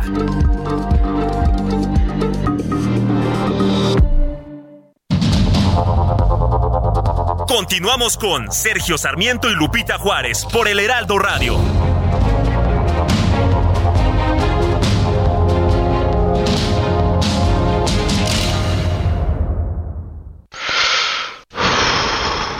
El 12 de noviembre se conmemora el Día Mundial contra la Neumonía, una enfermedad que cobra miles de vidas en México al año, especialmente en niños y personas mayores. Hoy es posible prevenirla gracias a las vacunas. Consulte con su médico sobre las recomendaciones de vacunas disponibles.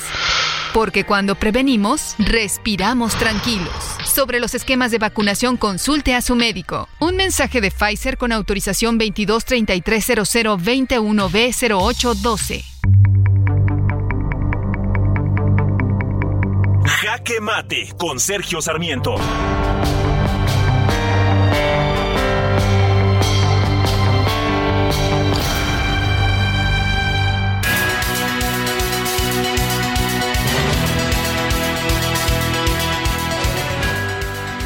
Qué importante conocer bien la historia, pero me parece que muchas veces no queremos ver la historia de nuestro país.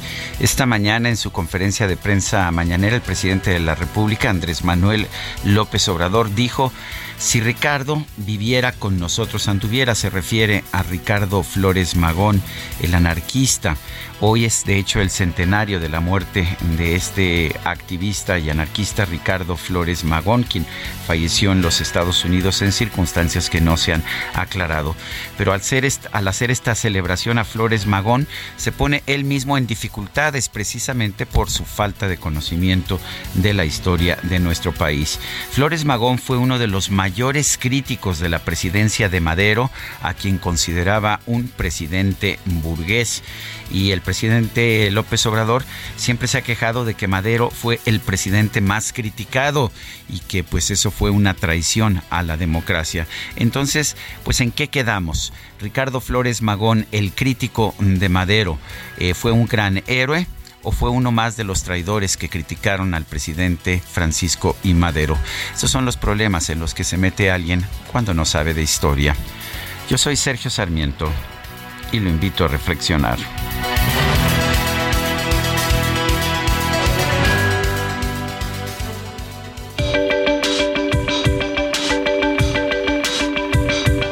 Para Sergio Sarmiento, tu opinión es importante Escríbele a Twitter en arroba Sergio Sarmiento.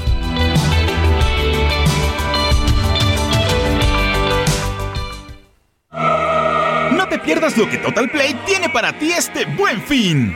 Contrata ahora y llévate 150 canales, 100 en HD para que veas tus programas favoritos, 50 megas extra para navegar a toda velocidad, un servicio de TV adicional por 4 meses y por tiempo limitado recibe un Wi-Fi Pro sin costo. ¿Ves? Esta es una promo que sí es promo. Cámbiate ya y vive la experiencia Total Play.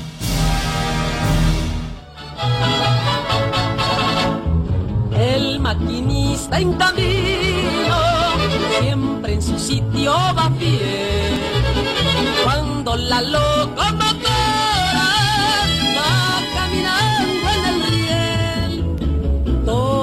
los garroteros y poconeros también en riesgo su vida entre la rueda del. Bueno, pues seguimos escuchando música de la revolución. Esto se llama La Rielera. Interpreta Lola Beltrán. Efectivamente, en la revolución mexicana surgió el fenómeno de las soldaderas, estas mujeres que acompañaban a los ah, revolucionarios a todo lo largo y lo ancho de nuestro país. A propósito, Lupita, tú que eres lectora, te recomiendo el libro Revolución de Arturo Pérez Reverte. Sí, que me comentaste el viernes, ¿no? La verdad es que me parece un gran libro y pues qué mejor que leerlo en estas ah, en estas ah, conmemoraciones de la Revolución Mexicana. Me gusta mucho Pérez Reverte, me encanta cómo escribe. Oye, pues resulta que la televisión iraní interrumpió la emisión luego de, pues, de que se dieron cuenta que los eh, jugadores guardaron silencio, estos futbolistas allá en Qatar, de acuerdo con la agencia de noticias DPA, que también ha confirmado que algunos aficionados abucharon el himno dentro del propio estadio, así que la selección de Irán pues no cantó el himno en este partido de Inglaterra, eh, protestaron contra el gobierno y la televisión iraní inmediatamente cortó la señal. Y vale la pena señalar que también hubo una protesta de los ingleses. Así es, se hincaron los ingleses. Se hincaron los ingleses en una señal de lo que eh, eh, tradicionalmente en Inglaterra y en Estados Unidos ha sido una señal de protesta por la violencia en contra de las minorías, particularmente la minoría negra. En este caso en particular, según las explicaciones que se han dado a conocer, a los jugadores ingleses se les prohibió, eh, la FIFA les prohibió utilizar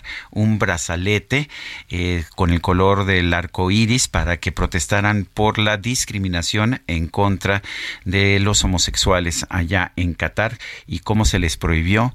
Los jugadores ingleses decidieron protestar a la usanza del movimiento de Black Lives Matter y lo hicieron pues hincándose. Y bueno, en otras, en otros, eh, en otros temas, vámonos a los mensajes. Oscar Huerta nos saluda desde Irapuato. Un fuerte abrazo. Muchas gracias, don Oscar. Dice, buenos días, amigos. Una pregunta, no entiendo por qué López propuso a Esquivel para presidir el BID, siendo que estudió un posgrado en Cambridge. O sea que López propuso a uno que fue a estudiar al extranjero a aprender a robar. Además, ¿por qué dice que quiere cambiar algo que funcione en el extranjero? Saludos desde Irapuato, don Oscar. Amaneció usted pues filoso. Filoso, filoso. Tiene otra otra persona, tiene razón en su radio escucha, el, el paseo ciclista perjudica a muchas personas. Estos gobiernos se han creído que la ciudad es su juguete. Saludos Imelda A. Gómez.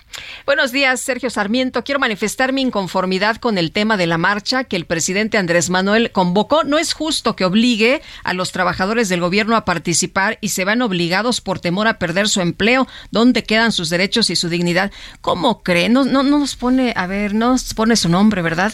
Pues ¿cómo cree usted, hombre? Si va a ir pura gente de manera espontánea ahí con el presidente, pues que presume que el pueblo está muy informado, muy politizado y más unido que nunca nunca.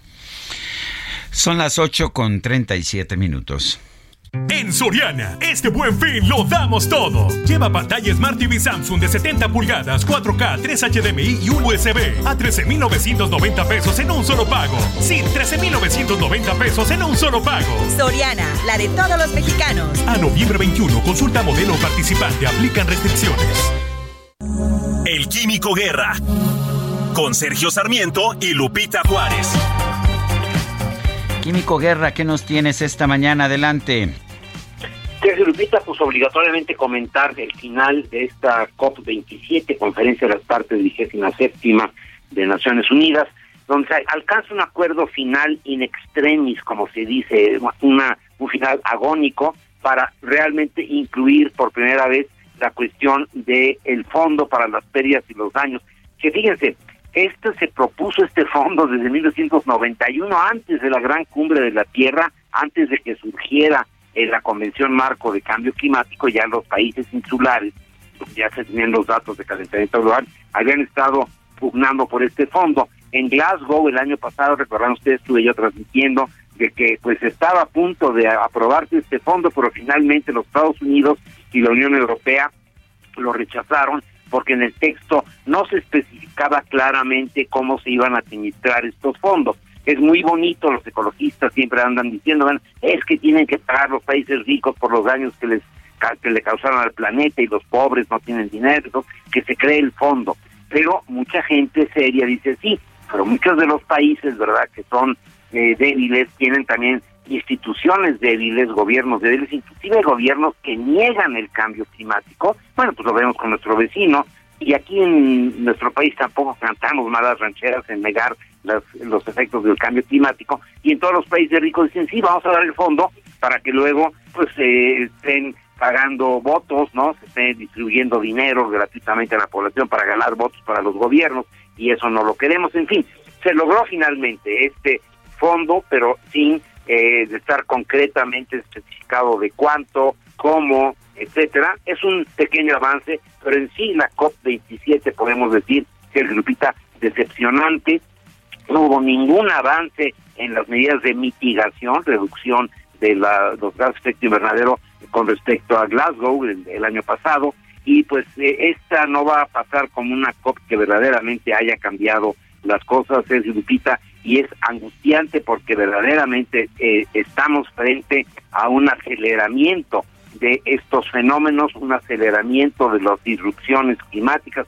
Lo estamos viendo en muchos países, ahorita los Estados Unidos están eh, sufriendo, y bueno, y me acaban de eh, confirmar el día de ayer que en Bilbao, en España, cuando en el norte de España, cuando ya hace bastante frío en Alemania, está nevando, la gente nadando alegremente con mucho calorcito en Bilbao el día de ayer. En fin, tenemos estas disrupciones y el que no las quiera ver, pues de plano está ciego. Por otro lado, pues hay cosas muy importantes, positivas, hay que verlo esto con alegría y con eh, entusiasmo, se repita, porque independientemente de que los gobiernos, porque las COP están formadas por gobiernos únicamente, hay una gran cantidad de eventos alrededor, pero son gobiernos los que toman las decisiones, eh, la sociedad civil, sobre todo eh, las empresas, eh, los, eh, la gente que está preocupada. Aquí en México, fíjense, este viernes pasado se celebraron los 20 años de COSE, esa gran iniciativa que ha logrado reciclar el 59% del PET, de todas las botellas estas eh, de plástico, ¿verdad? Es el país que más recicla, eso nos debe llenar de orgullo. He comentado con ustedes que tenemos la planta de reciclaje de PET grado alimenticio más grande del mundo en Atlacomulco. Eh, COSE es el Plan Nacional Privado Colectivo de Manejo de Residuos de Postconsumo más importante, es un ejemplo mundial. Entonces, independientemente de estos fracasos que luego hacen los gobiernos y que hay que entender también, ¿verdad?, cómo funciona esto, que no es así nada más este, que yo digo que sí, y luego mi sociedad me va a reclamar que porque dije que sí. La iniciativa privada, la gente en los países está logrando cosas y eso nos debe llenar de esperanzas, independientemente del pesimismo que tiene mucha gente. Yo sigo siendo optimista, creo que vamos avanzando sin los gobiernos, sino paralelamente a ellos, y la iniciativa privada es un ejemplo de esto, Sergio Lupita. Químico Guerra, muchas gracias y un fuerte abrazo. Igualmente, buen fin de semana también para ti, Lupita. Gracias, buen inicio de semana también para ti. Son las 8 con 42. En Soriana, este buen fin lo damos todo. 25% de descuento en línea blanca, microondas y freidoras de aire Mave, Daewoo, Winia y Midea. Sí, 25% de descuento en línea blanca, microondas y freidoras de aire Mave, Daewoo, Winia y Midea. Soriana, la de todos los mexicanos. A noviembre 21, aplica restricciones. Los especiales de la silla rota.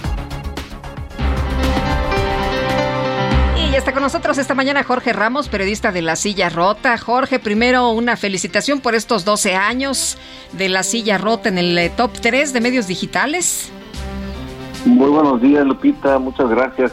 Sergio, efectivamente sí estamos de manteles largos en La Silla Rota, cumpliendo ya 12 años eh, de vida este 20 de noviembre. Se cumplen esos, esos 12 años y efectivamente de acuerdo con el conteo que hace Comscore cada, cada mes, en el más reciente eh, número, el más reciente dato que se dio a conocer, eh, la Rota está en el número 3 de los medios digitales y revisamos ya toda la plantilla de medios en el país, pues prácticamente estamos dentro de los primeros 20 lugares de, eh, pues de, de lectoría. Así que pues muchísimas gracias Lupita Muchísimas gracias y de verdad estamos de manteles largos por acá.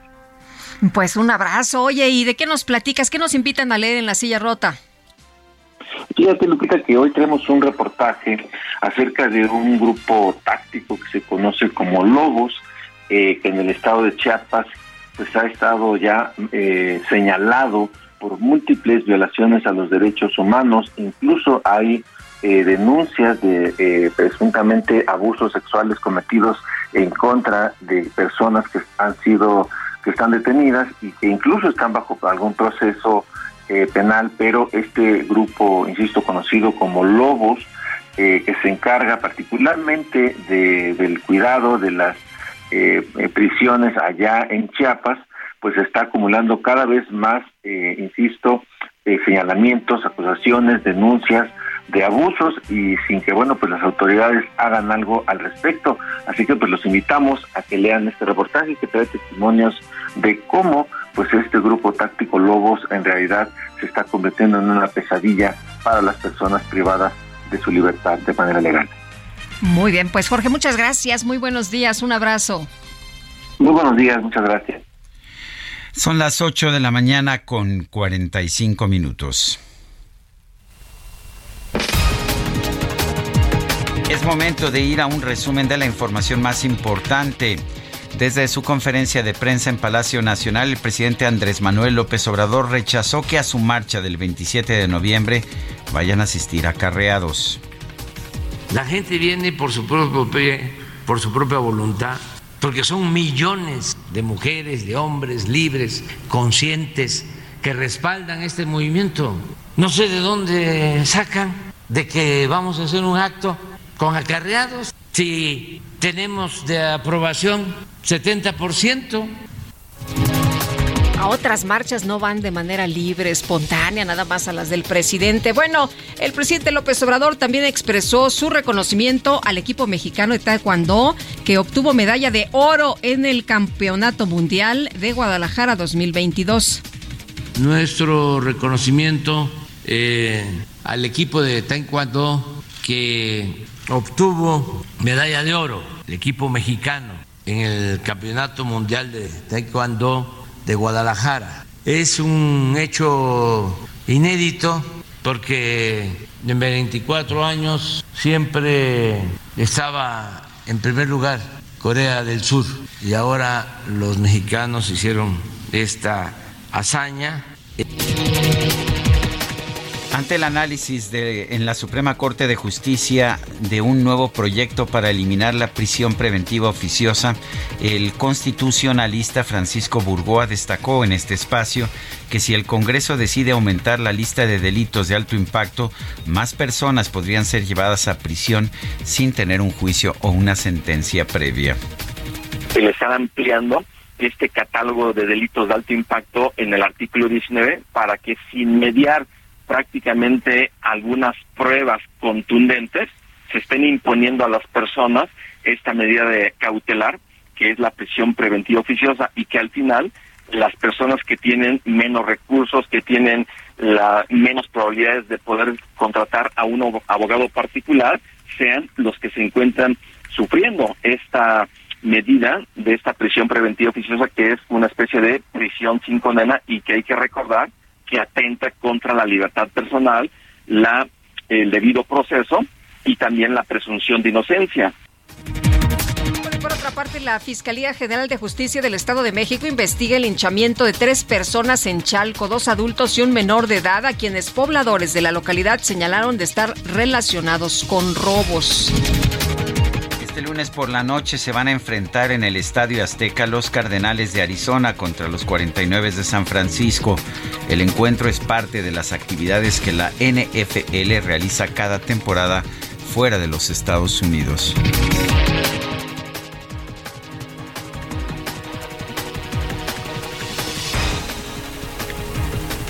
Sitting on a bench waiting for the teco. La carne con frijoles, carne con frijoles. Waiting for the sun to shine, hoping for the chicken. ¿Qué tal un guacamolito? Bueno, el pueblo de Peribán, Michoacán, logró romper el récord mundial con el guacamole más grande del mundo, que pesó en total 4.900 kilos para la elaboración del mega guacamole. Se necesitaron 10 toneladas de aguacate cosechado en ese municipio.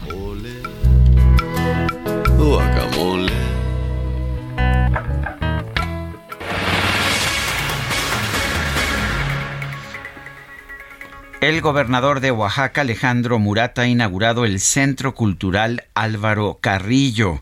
Asistieron a esta reunión, esta inauguración, los empresarios Carlos Lim, Alfredo Hart y Roberto Hernández. Además, se presentó la gala del ballet bolero a cargo de la primera bailarina mexicana, Elisa Carrillo. Eh, Oaxaca cuenta ya con este nuevo recinto para expresiones artísticas y culturales, el Centro Cultural Álvaro Carrillo, inaugurado por el gobernador. Se invirtieron 360 millones de, pesos en este espacio. Eh, el, el, gobernador estuvo acompañado por la presidenta honoraria del Sistema para el Desarrollo Integral de la Familia, Ivette Morán de Murat.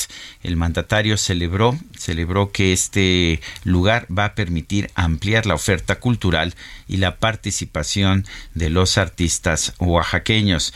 Eh, expresó estamos aquí para hacer un tributo a esa diversidad que tiene Oaxaca, que con su talento nos han compartido su, su talento. Este espacio busca mandar un mensaje a todo el mundo de que Oaxaca sigue siendo un referente en la cultura. Nos comprometimos y en ocho meses pudimos terminar esta gran obra que nos recuerda que hay un gran presente para Oaxaca y para México y con esta visión sabemos que hay un mejor futuro para Oaxaca. Y bueno, en lo personal me da mucho gusto que le hayan puesto el nombre de Álvaro Carrillo, ese gran compositor oaxaqueño. Bueno, y en otras notas, un hombre armado de 22 años abrió fuego en un club nocturno gay en Colorado Springs, allá en los Estados Unidos, lo que dejó un saldo de cinco personas muertas y 18 heridas antes de ser sometido por personas en el lugar y ser arrestado por la policía se encontraron dos armas de fuego, incluido un rifle largo, en el club después del tiroteo del sábado por la noche. Los investigadores aún estaban determinando el motivo y el ataque y pues estaba siendo investigado para ver si alcanza un nivel de crimen de odio, es lo que dijo el fiscal del distrito del condado del Paso, Michael Allen. Bueno, tras la inauguración del Centro México-Qatar 2022 en Doha, el secretario de Relaciones Exteriores, Marcelo Ebrard, pidió que se mantenga la buena imagen de México, respetando las normas del país en donde hay restricciones para la venta y consumo de alcohol. Noemí Gutiérrez nos tiene el reporte. Adelante, Noemí. Sergio Lupita, muy buenos días. Comentarles que el secretario de Relaciones Exteriores, Marcelo Ebrard Casaubón, inauguró el fin de semana el Centro México-Qatar 2022. Este centro dará información y orientación a la afición mexicana que asiste al Mundial y ya emitió su primer pasaporte a un connacional al que se lo robaron. Además, otorgó atenciones médicas. En representación del presidente de México, Andrés Manuel López Obrador, el canciller está invitado por el gobierno de Qatar, ya que con sus homólogos de Estados Unidos y Canadá recibió la estafeta para el Mundial de 2026. En entrevista se le cuestionó al canciller de un video que se viralizó en donde un aficionado mexicano presuntamente lleva una botella de alcohol al Mundial. Ebrard aseveró que eso no califica a México y pidió que los mexicanos que asisten al Mundial mantengan la buena imagen de México respetando las normas y la cultura de dicho país en donde hay restricciones para la venta y consumo de alcohol. En su cuenta de Twitter, la Secretaría de Relaciones Exteriores aclaró que en Qatar no se ha detenido a ningún mexicano y ofreció asistencia consular a los conacionales que así lo requieran.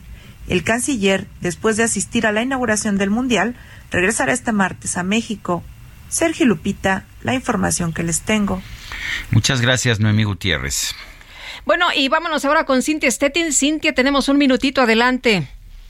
¿Qué tal? Muy buenos días a ustedes y al auditorio. Pues un total de 130 organizaciones sindicales y movimientos sociales de la Ciudad de México formaron una coalición que trabajará por una continuidad en el gobierno de izquierda e impulsará la candidatura presidencial de la jefa de gobierno, Claudia Sheinbaum. Esta es comandada por Efraín Morales, el subsecretario de Secretaría de Gobierno. La organización se llama Asuma y pues hay organizaciones de todo tipo, movimientos sociales, estudiantiles, feministas, activistas, culturales defensores de derechos humanos, entre otros. Comentarles que dijeron que este es un espacio alternativo de organización y reflexión que tendrá por objetivo consolidar la cuarta transformación de México. Finalmente lanzaron un llamado para asistir a la marcha del próximo 27 de noviembre en apoyo al presidente Andrés Manuel López Obrador. Es información que tenemos hasta el momento. Gracias, Cintia. Buenos días. Buenos días, seguimos pendientes. Son las 8.54. Nuestro número para que nos mande mensajes de WhatsApp que pueden ser grabados o por escrito es el 55 2010 96 47. Repito, 55 2010 96 47. Vamos a una pausa y regresamos. Para salirme a pasear, una es para mi otra es para mi rival. Yo soy rielera, tengo mi Juan, él es mi amado, yo soy su querer. Siempre me dice cuando se va, adiós mi rielera, ya se va tu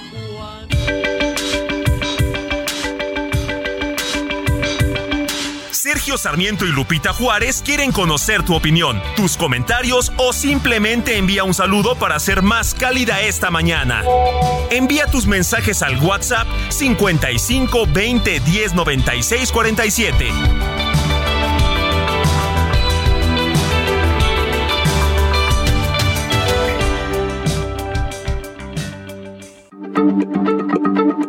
Heraldo Radio, la H se lee, se comparte, se ve y ahora también se escucha.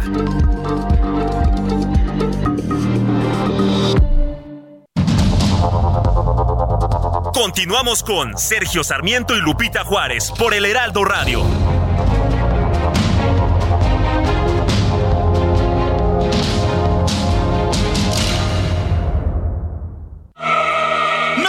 Lo que Total Play tiene para ti este buen fin. Contrata ahora y llévate 150 canales, 100 en HD para que veas tus programas favoritos, 50 megas extra para navegar a toda velocidad, un servicio de TV adicional por 4 meses y por tiempo limitado recibe un Wi-Fi Pro sin costo. ¿Ves? Esta es una promo que sí es promo. Cámbiate ya y vive la experiencia Total Play. En esa puerta del cuartel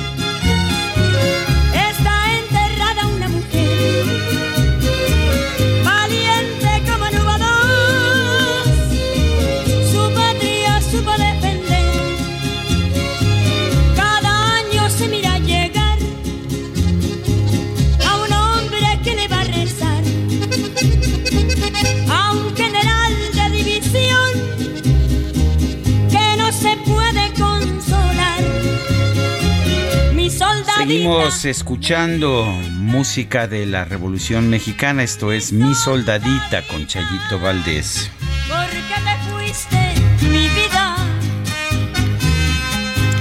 Bueno, y vámonos a los mensajes. Hoy un abrazo para Javier Lozano, que está cumpliendo años, ¿eh? Efectivamente, no sé cuántos, pero sí está cumpliendo 60. años. ¿Ah, sí? 60. Bueno, pues Él un mismo ya lo puso en su, en su cuenta de Twitter. Hoy es mi cumpleaños 60. Ayer ya estaba avisando en Twitter que hoy sería su cumpleaños para que se no, no, no se les fuera a olvidar a nadie. Bueno, un abrazo grande y buenos días, Dúo Dinámico. ¿Qué pasó este 18 de noviembre? ¿No recordaron al ídolo de mexicanos, Pedro Infante? Que tengan un excelente día, JJ. Dice otra persona, Sergio Sarmiento, completando tus observaciones de hace rato, el problema con el presidente es que no sabe de historia, no sabe de nada, no tiene absolutamente ningún conocimiento de nada, es un ignorante y quiere que todos sean como él. Saludos cariñosos, Marta de Eiras. Buen día, Sergio Lupita. Los maestros y empleados del IPN, del impuesto sobre la renta que pagamos, una parte la están desviando sin nuestra autorización para un supuesto beneficio de una prima de antigüedad a través de un fideicomiso. El SAT no ha autorizado dicha operación. Creemos es un posible delfinazo. Atentamente, Jaime S. Un delfinazo sería dinero desviado Pues les están a campañas quitando la políticas. lana, ¿no? Son las nueve de la mañana con tres minutos. El amor inspira nuestras acciones por México, reforestando la tierra, reciclando, cuidando el agua, impulsando a las mujeres y generando bienestar en las comunidades. Juntos somos Coca-Cola y contigo el amor multiplica. Arranca Baby, calm down, calm down. Yo, this your body, it puts for lockdown, for lockdown, for lockdown. Yo, you feel like La, la, la, la micro deportiva. If I tell you say I love you, no day for me young down, oh young down. No tell me no, no, no, no, oh, oh, oh. La micro deportiva.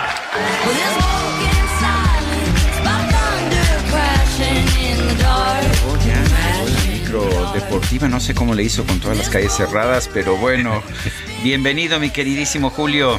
¿Cómo estás, Sergio, Lupita, amigos del Heraldo Radio? Muy Buenos días. días. Eh, pues serpenteando. Serpenteando, ya saben que el serpiente. DJ, el, sí, exactamente, el DJ Cacharpo, operador, eh, Quique, se la sabe de todas, todas. Entonces, por aquí, por allá, No unos se la sabe de todas, todas dicen que llegó y pagó el parquímetro a pesar de que hoy, Hoy es gratis. Hoy es gratis, bueno. Si hoy no se paga, esa es una ventaja. Esa es una ventaja. Bueno, Esa es una ventaja excepto si lo pagas cuando no se paga. Es, bueno, en fin, hubiera traído mejor unos churros para todos, ¿no? Pues imagínate, Un atole sí. o algo, ¿no? Pero bueno, en fin, así las cosas, hay que cambiar de colchón porque se ve que no está durmiendo bien. Pero bueno, en fin, oigan, se puso en marcha el evento del fútbol más importante con una llamativa ceremonia de inauguración el día de ayer con algunos problemas en la logística, en el estadio y en el Fan Fest. Eh, problemas para entrar, problemas con los lugares, pero a final de cuentas se pudo solucionar todo. 60 mil espectadores se dieron cita para esta ceremonia de inauguración emotiva, muy emotiva. La verdad es que sí, eh, eh, también llamativa con Morgan Freeman. A mí me gustó Sí, mucho. a mí también. Tanto Morgan Freeman como este muchacho con discapacidad que estuvo con él, la forma en que habló. Eh, y yo sí soy muy respetuoso en ese sentido. El empezar con una eh, con una sura del Corán me pareció también una buena decisión. Este, a mí me gustó. Sí, a mí también. A mí también. La verdad es que me, me, me gustó. Eh, ahí Digamos también- que los cantantes coreanos no son como el Waka, Waka de Shakira. el pero- integrante de BTS. Oye, sí, nos remontaron. Oye, pero qué impresión. Tú, porque no eres fan, pero Sí, qué yo sé que es- barbaridad. que es Sí, oye, pero lo que sí también es eh, el, el- cuando pasaron la música, sí ya nos hicieron ver eh, que ya estamos, pusieron desde el- la Copa de la Vida, que fue para Francia 98. Este recorrido que Este hicieron, ¿no? recorrido, Sí, sí. estuvo bonito también. Sí, sí, me, sí. a- me gustó la inauguración. Sí, a mí también. La verdad es que a mí también me gustó. Bueno, ya en lo deportivo, Ecuador derrotó dos goles por cero al conjunto anfitrión Qatar con anotaciones de Ener Valencia a los minutos 16 de penalti y al 31 al 16 Pudieron ser más. Sí, ya le habían anulado uno, eh, el penalti el segundo, al 31. En verdad, la verdad es que Qatar, pues aunque se preparó y, e invirtió mucho dinero, no, no es una potencia futbolística, está lejísimos de serlo. Bueno, siempre un duelo inaugural causará nervios, pero el timonel del cuadro ecuatoriano, Gustavo Alfaro, señaló cómo estimuló a su equipo para buscar los primeros tres puntos.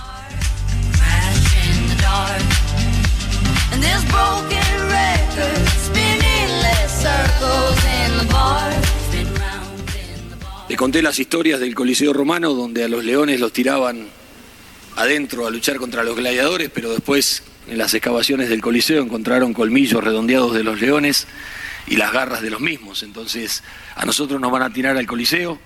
Ustedes quieren entrar con los con las uñas cortadas y con los, los, y los colmillos redondeados o cómo quieren entrar. Traen unos verdaderos gladiadores los ecuatorianos el día de ayer. La verdad es que Qatar no, no significaba mayor problema. El día de hoy hay tres duelos. Uno ya prácticamente terminó. Inglaterra. ¿Fue de fútbol o de tenis? Eh, yo creo que fue de tenis, fíjate, Inglaterra se lleva el primer set 6-1. Ah. 6-1. Inglaterra sin mayores problemas sobre, sobre Irán. En un ratito más, a las 10, eh, Estados Unidos estará enfrentando a Gales. Estos dos duelos correspondientes al grupo B y el Ese es grupo más A. complicado, ¿no? Sí. Ese va a estar más parejo. Ese está más parejo. Y el Senegal contra Países Bajos a las 10 de la mañana. El de Estados Unidos Gales es a la 1. Es a la 1, corresponde al grupo B. Y Senegal Países Bajos en un ratito a las 10. Esto en el grupo A. Pues ya arrancamos prácticamente toda la actividad futbolera y estaremos muy, muy al pendientes, por supuesto. Mañana México contra Polonia. El juego será a las 10. Eh, bueno, mediante sus redes sociales, la selección de Francia hizo un anuncio más que doloroso, ya que su delantero estrella y actual balón de oro, Karim Benzema, causa baja de la competencia debido a una lesión. Benzema sufre de molestias en el muslo izquierdo y no pudo superarlas a pesar de los esfuerzos médicos y por este motivo tomó esta decisión. Ya sabrán las redes sociales ayer explotaron porque pues un jugador de la talla pero de la talla de Karim Benzema anuncia su baja por lesión, no está al 100% y todos, y Raúl Jiménez cuando hace este anuncio. No, no creemos que se haga este anuncio. Bueno, de hecho ya no se pudo hacer. Y en otras cosas, en otras cosas, llegó a su fin la temporada en la Fórmula 1 de automovilismo, con lo que ha sido el Gran Premio de Abu Dhabi y el triunfo del holandés Max Verstappen de Red Bull por delante de Charles Leclerc de Ferrari y el mexicano Sergio Pérez que subió al podio en el tercer lugar.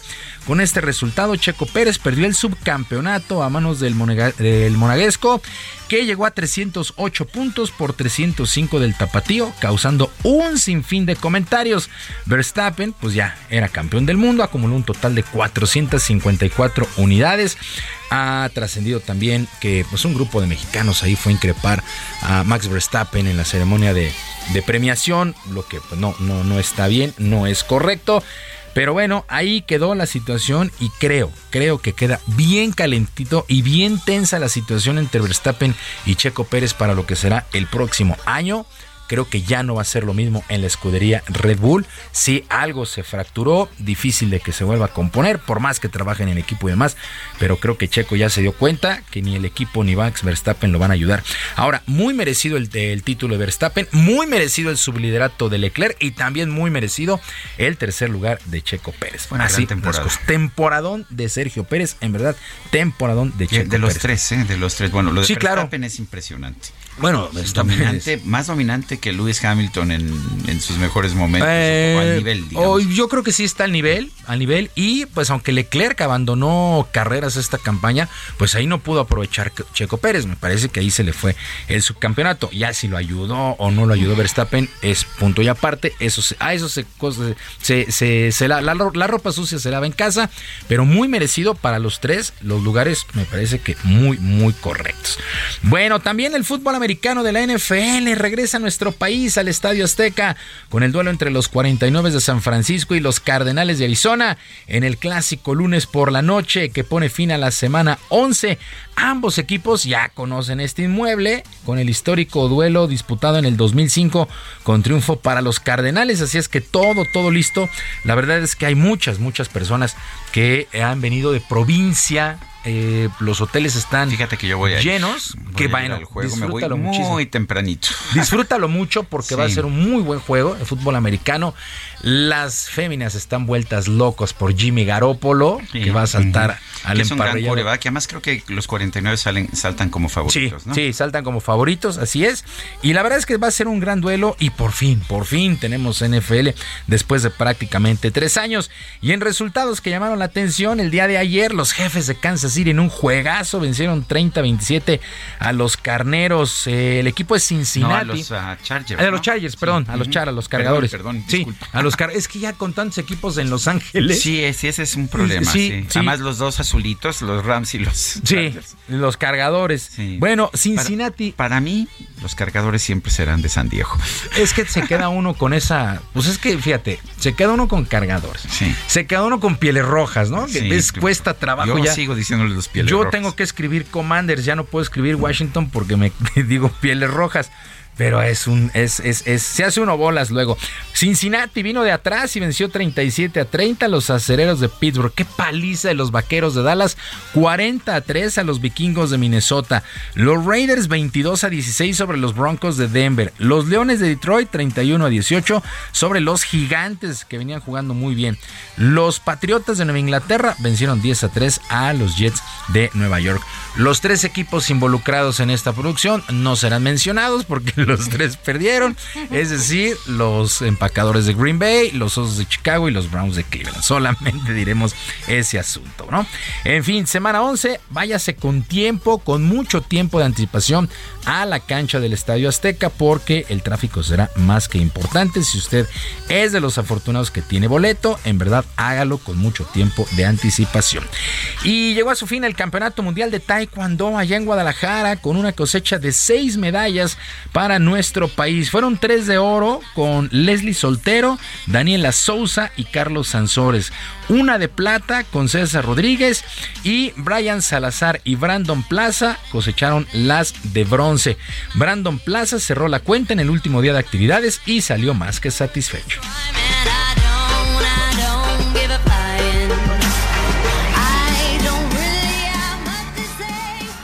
Es una medalla muy importante. Yo estoy agradecido con Dios, que es mi segunda medalla mundial. Quería más. Desafortunadamente me tocó ahora. Ni modo. Hay que corregir errores, que ver la pelea. Para después que sigan las competencias, corregir eso. Prisoner, prisoner, locked up, can't get you off my mind, off my mind. Lord knows I tried a million times, million times. Oh, oh, why Bueno, pues eh, nos da muchísimo gusto que esta disciplina del taekwondo esté regresando de nueva cuenta a los primeros planos. Cayó en un bache importante, pero se ha trabajado muy bien. Y seis medallas, seis medallas se cosecharon en este campeonato mundial. Sí, fue en casa, pero la verdad es que fueron combates bien complicados para todos. Y el serbio Novak Djokovic se proclamó campeón de la ATP Finals, este torneo de tenis que se disputó en Turín. En la gran final venció 7-5 y 6-3 al noruego Casper Ruud. Djokovic conquista por sexta ocasión este certamen e igual a la marca que tenía el suizo Roger Federer. Djokovic no ganaba este certamen desde el 2015, así es que pues llegó a su fin prácticamente la temporada en el mundo del tenis y qué raro, qué raro se siente que ya a estas alturas uno decía, híjole, ¿cómo le vamos a hacer para sacar información deportiva? Pues tenemos mundial, es que tenemos mundial, acaba de empezar y va a terminar el próximo 18 de diciembre. Ándale, tienes de dónde cortar Qatar. Va a estar bueno, va a estar bueno. Sí, fíjate que yo pienso que el mundial va a ir tomando, va a ir tomando curso, va a ir tomando gusto. No sé si ustedes tienen esta sensación que no había conectado. Antes la gente estaba muy emocionada y demás. Pero no, yo no la sentí tan contenta, ni por la selección ni por el propio mundial. Pero ya arrancando una vez el evento, sí, ya, todo el mundo a ver, a ver fútbol mañana. 80 mil mexicanos en Qatar. Y pues ya el primero ya me lo... Y los que trabajamos, ni modo, ¿verdad? Sí, no, bueno, pues, siempre será un gusto, ¿no? Ver el Mundial. Porque además, de, independientemente de México, habría que ver, por ejemplo, Inglaterra, Francia, ¿no? Eh, Bélgica, selecciones que llaman mucho la atención. También a los que nos gusta el fútbol, pues hay que echarle un ¿Cómo ves? si le ganamos a Polonia, Hoy está difícil, ¿verdad? Pregunta de los 64 mil. Eh, yo pienso que sí, ¿eh? yo pienso que sí. Yo pienso que México va a avanzar a la segunda ronda. Ojalá no me equivoque, pero a ver qué tal. Porque siempre las preparaciones son una cosa y el mundial resulta ser totalmente. Sí, Te pasaste. Los juegos de preparación, un verdadero desastre. Un la convocatoria, un desastre, los partidos, un desastre, el técnico, un desastre. Pero bueno, ya es la Copa del Mundo, ahí ya cambia totalmente el asunto. Bueno, Sergio Lupita, amigos del auditorio, los deportes este lunes, que sea una extraordinaria semana. Gracias, mi querido Julio.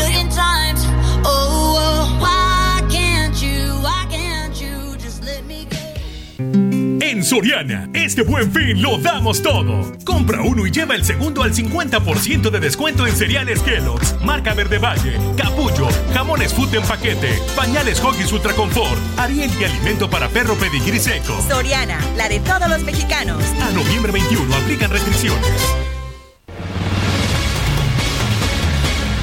Bueno, pues resulta que la cuenta de Twitter del expresidente de los Estados Unidos, Donald Trump, se está, pues ya se restableció ahí en la plataforma eh, luego de que Elon Musk publicara una encuesta en Twitter preguntando a los usuarios si Trump debería ser reincorporado. ¿Y qué cree usted? Ganó el sí. Bueno, hasta hubo votación, sí, y hasta hubo votación. intervención extranjera. Extranjera del propio presidente de México. Poncho Muñoz es estratega en plataformas digitales, a quien saludamos con mucho gusto esta mañana. Poncho, ¿cómo te va? Buenos días.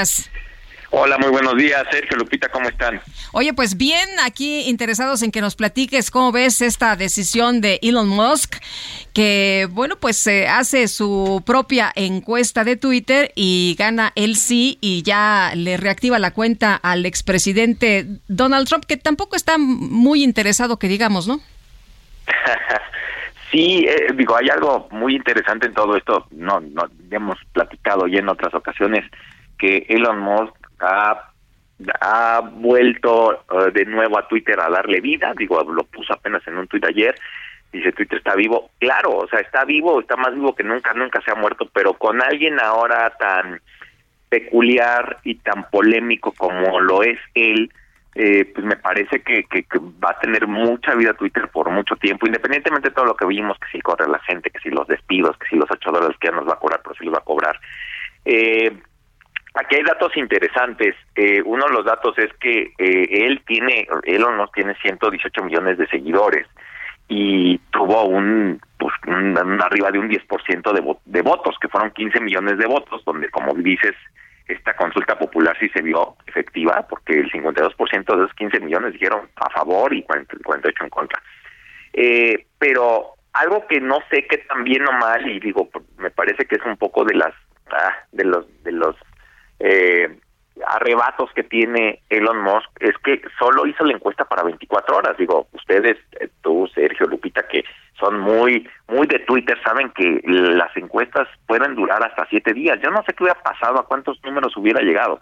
Eh, no sé si también lo hizo también con estrategia, porque a lo mejor, pues, si te fijas, también estuvo cerrada. O sea, no estuvo tan despegada, estuvo cerrada. Fue un final de foto.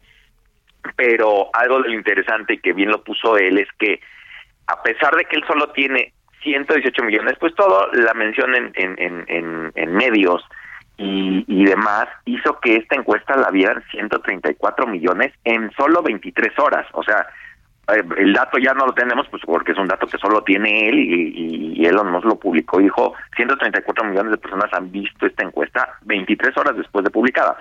Hoy seguramente ya la han visto 200 millones de personas. Ya no pudieron interactuar, ¿no? Pero más allá de eso también las los comentarios y respuestas que tuvo ese tweet fueron de 220 mil. Eh, creo que aquí es interesante ver, aventarse de repente, si se puede, un, un, un clavado, un análisis puntual, pero viendo un poco las respuestas donde dan muchas, eh, eh, cada quien sus posturas de por qué sí, por qué no. Y como bien dicen, también hubo por ahí un apoyo desde pues desde México, ¿no? desde el presidente de la República donde dice que claro que se lo regresen pues porque porque es expresión y porque libertad de expresión y que se lo regresen. Eh, pero bueno, me parece que eh, vamos a empezar a ver pues yo creo como dicen por ahí, de nuevo arder Twitter, va a estar muy interesante Twitter pues, todos los siguientes meses. Eh, y lo vamos a vivir pues muy, yo creo que muy divertido, que nos vamos a hablar mucho por a ver qué está sucediendo. Y como bien dice Lupita y Sergio, Donald Trump yo creo que todavía no se entera que ya, todavía no le avisan, pero sí, su último tweet fue el 8 de enero, donde decía que no iba a estar presente en, en, precisamente en la inauguración del 20 de enero, ¿no? Entonces, fue lo último que puso, va a ser muy interesante y ahora muy mencionado y muy retuiteado y muy lo que sea, eh, pues el primer tweet que ponga Donald Trump, ahora que regrese, ¿no? Ya eh, esperemos a ver qué, qué pone y cuándo lo pone. Eh, si es que lo pone, el, ¿cómo ves las posibilidades de Twitter? Eh, ha renunciado muchísima gente, mucha gente ha sido descartada, están operando con menos de la mitad del personal que tenían antes, pero hasta ahora no ha habido problemas. ¿Puede operar Twitter con esta cantidad de personas?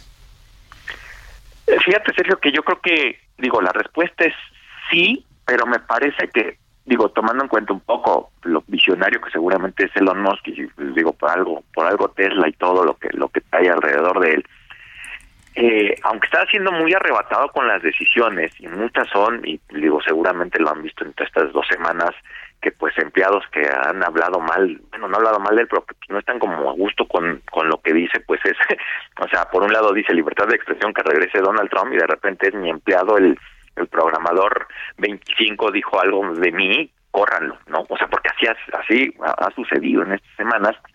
Eh, y algo de lo interesante también aquí te diría yo, si bien ya presumió por ahí una foto hace, me parece que el viernes, donde dijo que estuviéramos tranquilos, que aunque la gente renunció, porque una cosa es los que él decidió correr, pero los todos los que renunciaron entre jueves y viernes, generó un tema de eh, incertidumbre, ¿no? Y, tuvimos aquí como tres tendencias en México que decían precisamente Twitter se desaparece, se va a caer, ¿dónde vamos a, hacer la toxicidad que hacemos porque es en el único lugar que se puede hacer?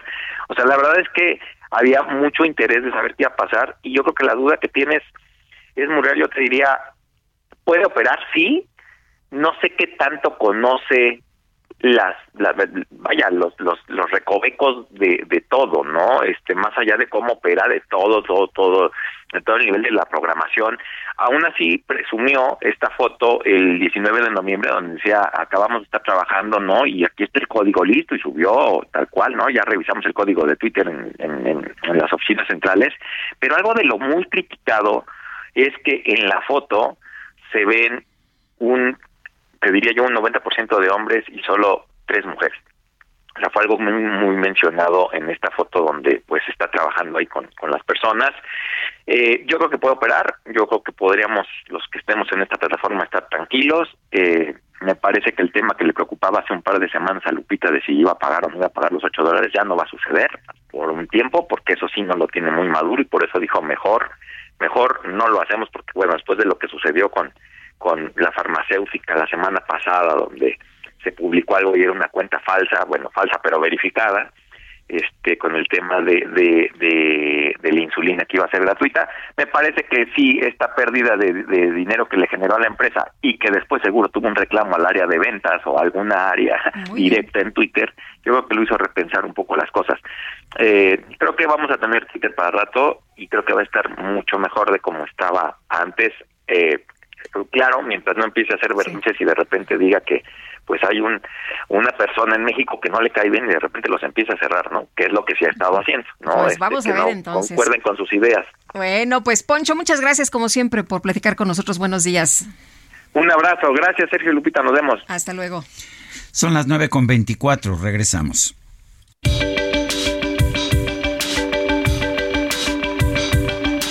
Sergio Sarmiento y Lupita Juárez quieren conocer tu opinión, tus comentarios o simplemente envía un saludo para hacer más cálida esta mañana. Envía tus mensajes al WhatsApp 55 20 10 96 47.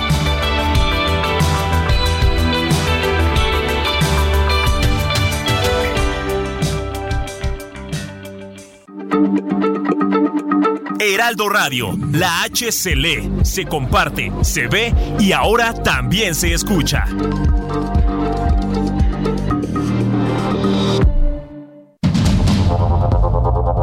Continuamos con Sergio Sarmiento y Lupita Juárez por el Heraldo Radio.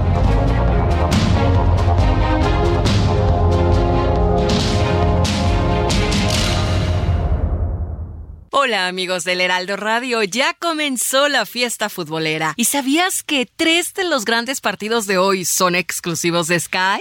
Sí, Sky te convoca a vivir Qatar completo en exclusiva. Además, transmisiones en 4K, sistema multicanal, canales especiales para seguir a detalle los partidos y más. Y por si fuera poco, podrás disfrutarlos en tus dispositivos móviles, estés donde estés con Bluetooth Go. Contrata hoy mismo. Y si ya eres cliente, regístrate y activa Qatar 2022 sin costo adicional entrando a sky.com.mx. Qatar 2022 completo en exclusiva por Sky y Sky Prepago. Gastrolab. Historia, recetas, materia prima y un sinfín de cosas que a todos nos interesan. Amigos del Heraldo Radio, soy el chef Israel Arechiga de Gastrolab y esta semana que se va a celebrar Acción de Gracias les voy a traer todos los días alguna receta diferente que bien les puede servir para su cena. Ahora, si no lo celebran o no van a hacer de cenar ese día, lo que pueden hacer es estas recetas, usarlas para una preparación diferente o para estas fechas y seguro que van a ser muy útiles. Hoy vamos a arrancar con la salsa y va a ser una salsa de arándanos con ciruelas. Los ingredientes son media taza de agua, media taza de jugo de naranja, una taza de azúcar blanca, 300 gramos de arándanos, de preferencia frescos y si no pueden usar 250 gramos de arándano ya deshidratado y unos 100 gramos de ciruela o ciruela pasa. Cualquiera de las dos puede funcionar. A mí particularmente con ciruela pasa me gusta mucho. La receta es muy sencilla. Vamos a poner a disolver el azúcar con el jugo de naranja y se va a hacer una especie de caramelo. Posteriormente vamos a agregar los arándanos, vamos a agregar la ciruela. En Soriana, este buen fin lo damos todo. Compra uno y lleva el segundo al 70% de descuento en llantas, pantalones de mezclilla, cuidado bucal colgate, shampoo y acondicionadores Pantene, Head and Shoulders, El Big y Fructis. Soriana, la de todos los mexicanos. A noviembre 21, excepto Silverado, Basic Concepts y Benny Jeans. Aplica restricciones. Soy soy de aquellos de caballería. Y si muere mi cuaco en combate, pues me sigo entre la infantería.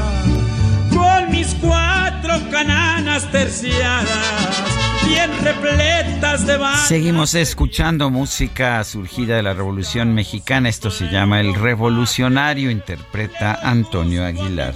30-30. Bueno, y vámonos a los mensajes, pero también agradecer a Alberto Albarrán que nos regaló unas hermosas tazas. Ah, sí, ¿la viste Ah, la sí, mía? Ya sí. vi la tuya, sí. Sí, del Grinch. ¿A ti también te regaló una? Ah, pero ¿Del por- Grinch también? Pero por, si tú crees, me tocó Grinch, pero del otro lado me tocó alegría. Entonces, Ah, sí, sí, no. sí, Yo tenía del otro lado a Scrooge. ¿Ah, sí? ¿Por qué será?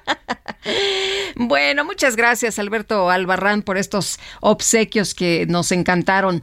Eh, Sergio Lupita, gracias por estar en este inicio de semana respecto al nuevo nombramiento del Banco Interamericano favoreciendo al candidato de Brasil. Solo es una enseñanza más de política internacional a nuestro presidente, quien se quedará solo a la hora de votar por nuestro candidato. Gracias, Soco R. Dice otra persona, Sergio Lupita, los saludo desde Catepec. Ayer al estar viendo las noticias creo que resaltaron el discurso que dio AMLO en donde habla de los regímenes autoritarios. No se mordió la lengua, no se da cuenta de que su régimen se está volviendo autoritario, donde nada más se hace lo que él dice, transgrediendo al pueblo. Es de dar pena que mucha gente todavía lo siga. María, y bueno, pues efectivamente es uno de los presidentes más populares de todos los lo tiempos. ha presumido esta mañana en la conferencia de prensa. Casi Pero todos hoy, los días en, dice- el- en particular el día de hoy, porque dice que él no necesita de que vaya acarreados, hasta se ríe, ¿no? De, ¿Por qué en la marcha va a haber acarreados si tengo 70% de aprobación? Pues eso es lo que dice, constantemente está diciendo, miren, miren, yo soy el más popular o el segundo mandatario más popular de todo el mundo. Son las nueve con 35, vamos con Mónica Reyes. Adelante, Mónica.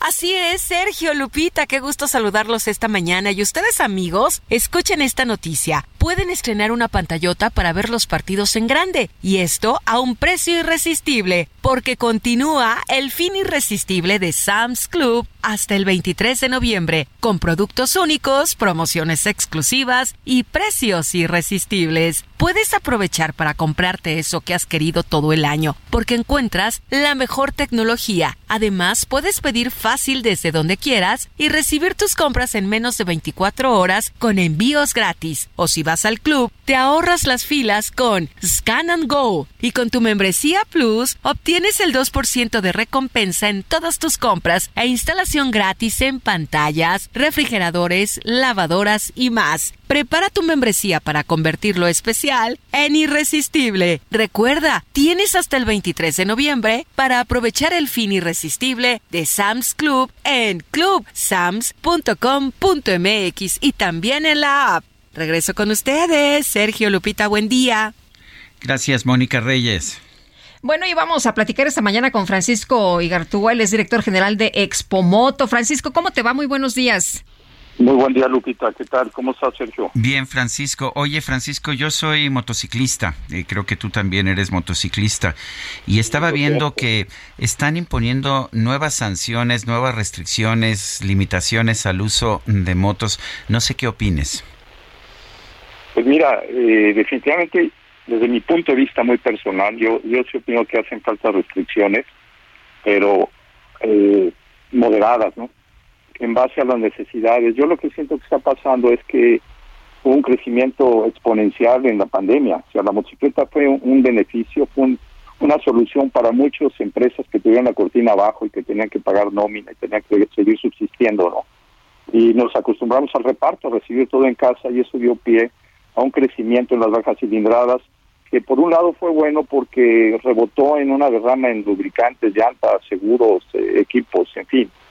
Pero también mucha gente que encontró un nicho de trabajo en la motocicleta, que no tenía la experiencia necesaria y que se sumó para sobrevivir al, al de la motocicleta, pues creo que ha generado cierto problema, ¿no?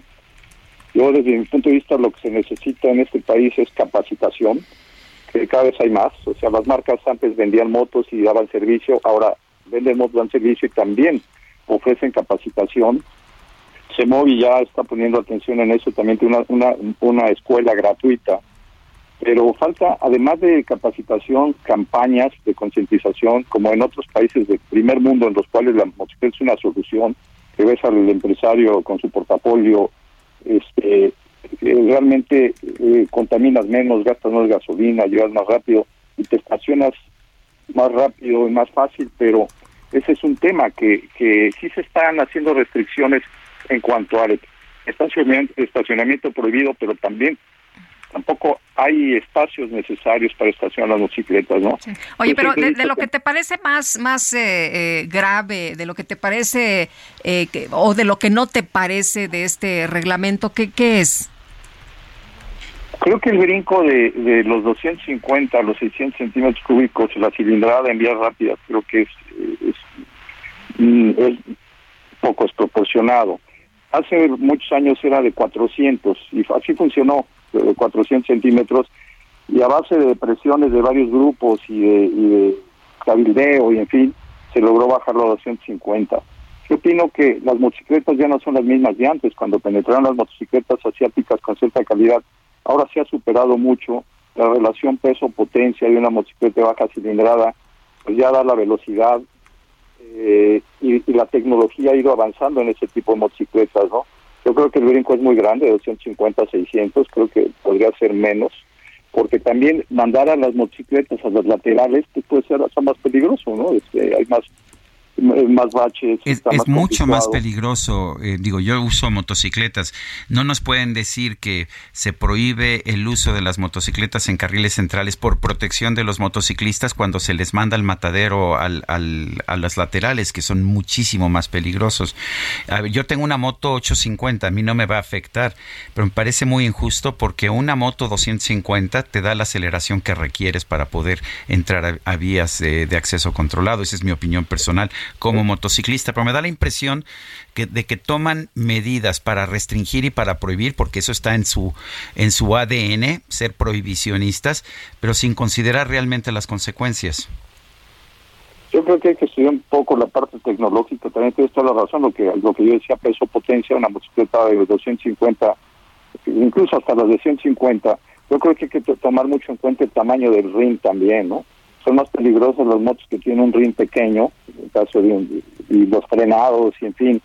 Eh, hay que tomar en cuenta muchos factores, pero yo sí le voy mucho al tema de capacitación eh, paralelamente a las restricciones, ¿no? Que, cada vez haya más conciencia, incluso usar tiempos oficiales, ¿por qué no?, de, gobierno para las campañas como en España, que tienen las un espoteo constante de capacitación y de incentivación nosotros en Expomoto tenemos un eslogan que es, eres motociclista o tienes moto.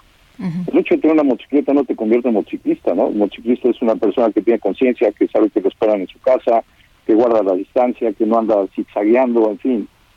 Y, ese tema que yo comentaba que ha crecido eh, el mercado en, en cilindradas, pues yo creo que pagan unos por otros, ¿no? Creo que sí falta concientizar a que la gente se convierta en motociclista con cultura, por un lado.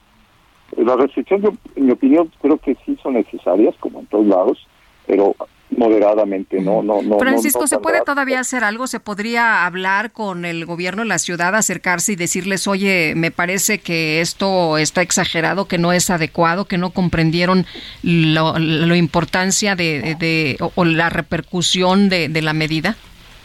De hecho, hay mesas de trabajo. El CEMOVI va a participar, bueno, no sé si puedo invitar a la gente Expomoto este jueves, que viene al domingo. Ahí va a estar el presidente de CEMOVI, precisamente nos va a hacer favor de, inaugurar el, secretario de Movilidad. Eh, van a tener una, una plática también en el foro y van a tener un, stand precisamente promoviendo ese tema, que están preocupados porque sí ha habido un índice, un crecimiento en los, los accidentes, que eso nos afecta a todos. Pero también ha habido un incremento en el número de motos, ¿no? Eh, eh, se han puesto muchas restricciones a los autos, por ejemplo, la moto circula todos los días, si yo no puedo circular en mi auto un día, pues tomo la moto, porque sí puede circular. Ellos mismos han promovido la compra de motos y la multiplicación de las motos. Bueno, incluso si hubiera una prohibición en las motos, te compras otra, pues son muy económicas ya actualmente. Hay, cualquier persona sujeta a crédito te puedes comprar y tienes dos y circulas todos los días, ¿no? Realmente este eh, eh, la motocicleta es una verdad solución, es una solución en, ciudades como esta.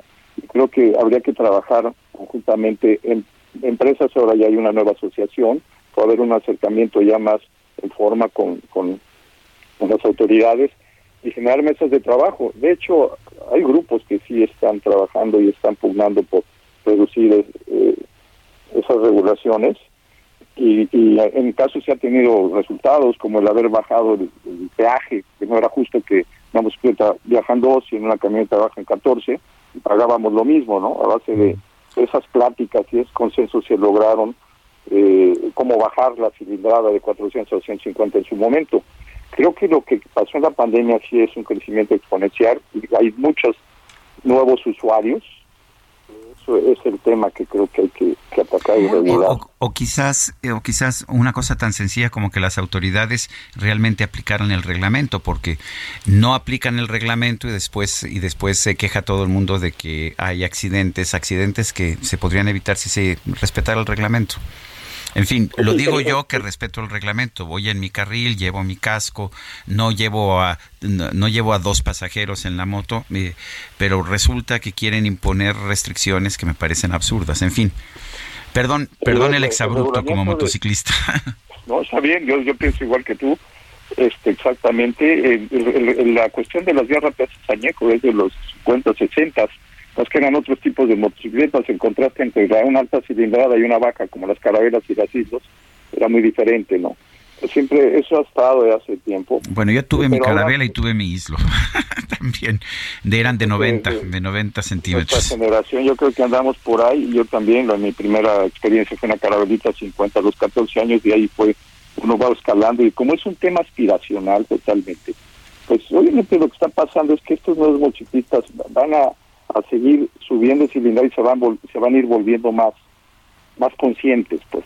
Muy Sobre bien. todo la mujer que cada vez más se une al, al, motociclista, creo que la mujer es más responsable, más consciente que nosotros, y eso está formando una cultura que es la que necesitamos para temas de contaminación ambiental, el tema de espacio, de estacionamientos. Entonces habrá que seguir platicando con las autoridades y llegar a acuerdos, ¿no? Pues Francisco, te agradecemos mucho que hayas platicado con nosotros y si te parece bien, pues continuamos platicando contigo. Bueno, yo quiero invitar a Sergio que vaya y actualice su equipo ya en Expomoto. Sobre todo que chequen muy bien la gente que los cascos estén certificados, que eso es importante, que tengan certificación y compren el equipo adecuado. Sí. Cada, cada gusto tiene una modalidad, cada modalidad tiene un, equi- un tipo de equipo especial que piensen mucho. Nosotros preponderamos el equipo de seguridad antes que la motocicleta. Bueno, creo- por allá nos veremos. Creo Sergio. que estoy, creo que tengo todo, de hecho, el casco, botas, este traje completo para cuando voy a carretera. Si no voy a carretera no uso el traje completo, pero sí tengo un, un- un excelente casco y una Yo había oído por ahí que tú eres un buen motociclista, Sergio, que, que eres bueno para, para darle a la moto y me da mucho gusto. Me, me gusta mucho andar en moto, me parece maravilloso y también respeto los límites de velocidad, no estoy rebasando entre carriles, entre autos, no estoy zigzagueando y me parece que hay que tenerle respeto a la vida y por supuesto quiero que, que mis hijos me, me tengan muchos años todavía.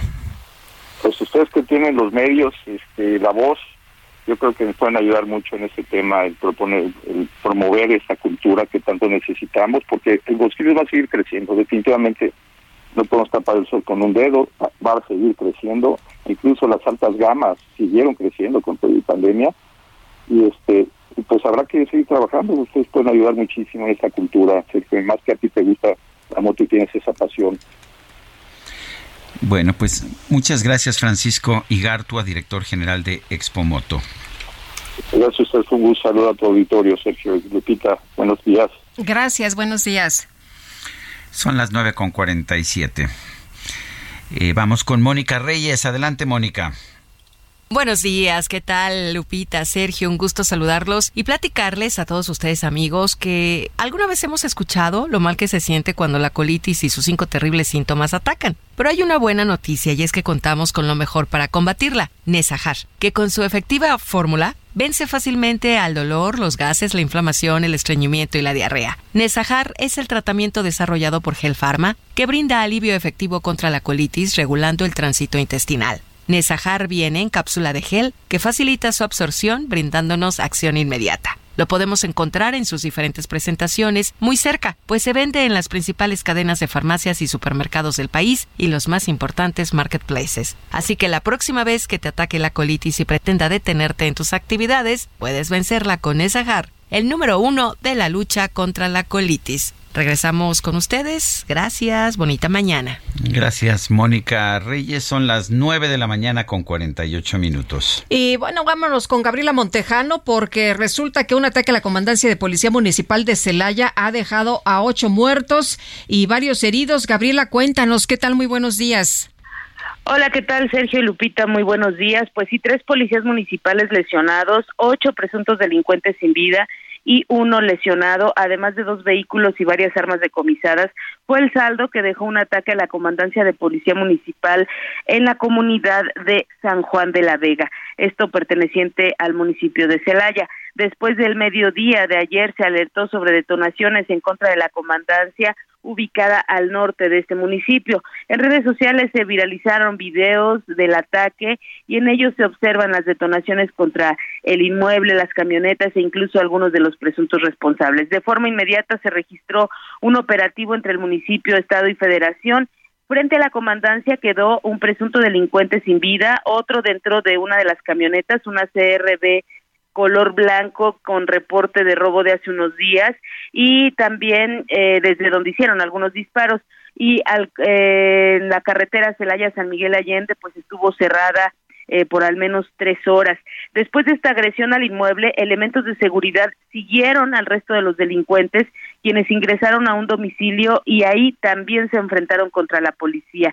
En dicha zona, que ya pertenece a la comunidad de San Isidro, fueron abatidos seis presuntos delincuentes en lo que según datos extraoficiales pues estaban en una casa de seguridad. Así es que en total fue tres policías lesionados, lo cual fue confirmado por el propio secretario de Seguridad de Celaya, y ocho presuntos responsables abatidos y un lesionado. Al menos hay cuatro detenidos de acuerdo a lo que ha trascendido en torno pues a este ataque registrado el día de ayer. Te comento que fue una jornada difícil para el municipio de Celaya porque después de este ataque en más noches se registró un asalto también a la tienda Sanborns en donde pues clientes y empleados pues eh, sufrieron este atraco eh, los sujetos ingresaron y rompieron algunas vitrinas para llevarse algunos objetos de valor. Este es mi reporte desde el municipio de Celaya. Bien, muchas gracias, Gabriela. Muy buenos días.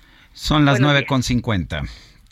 En Soriana, este buen fin lo damos todo. Lleva Smart TV Samsung de 55 pulgadas con 3 HDMI y USB a 9,490 pesos en un solo pago. Sí, a solo 9,490 pesos en un solo pago. Soriana, la de todos los mexicanos. A noviembre 21, consulta modelo participante, aplica restricciones. En la línea telefónica, el periodista Federico Arreola. Tu comentario, Federico, ¿qué nos tienes? Sergio, buenos días. Pues una comparación breve entre el sexenio de Peña Nieto y el de López Obrador.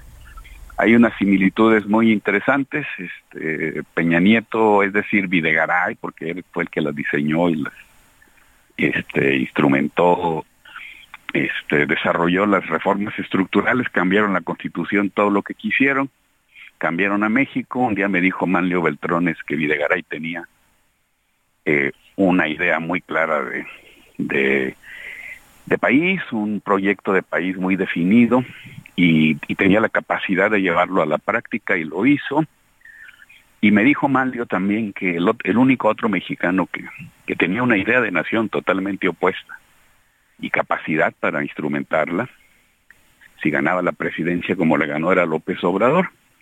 Eh, Videgaray con Peña cambió la constitución todo lo que quiso, pero descuidó algo fundamental, la consolidación de esas reformas un sexenio después para lo que era necesario ganar las elecciones y el tema electoral fue algo que no le interesó ni a Videgaray ni a Peña, o no supieron operarlo, o no pudieron con la corrupción del PRI, o las ambiciones del grupo de Osorio Chong contra el de Videgaray, etcétera, los complicaron. Llegó López Obrador, echó abajo todas esas reformas en segundos, también tiró el aeropuerto de Texcoco y ahora tenemos un país completamente distinto.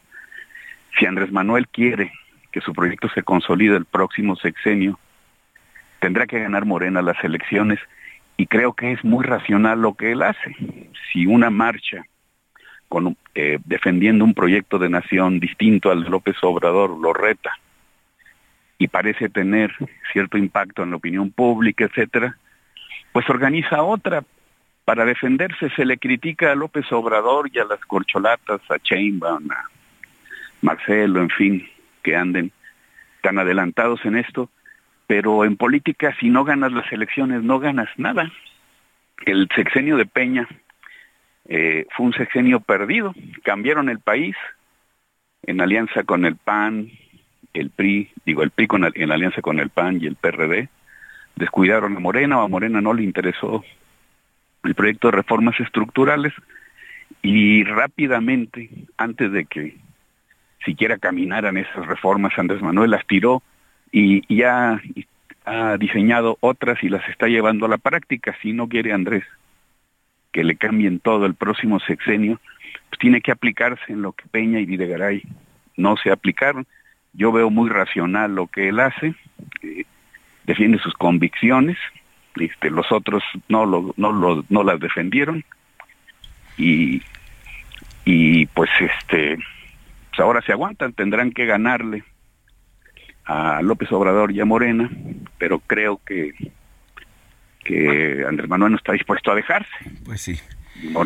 eso van a salir a la calle, salió la oposición, pues ahora sale.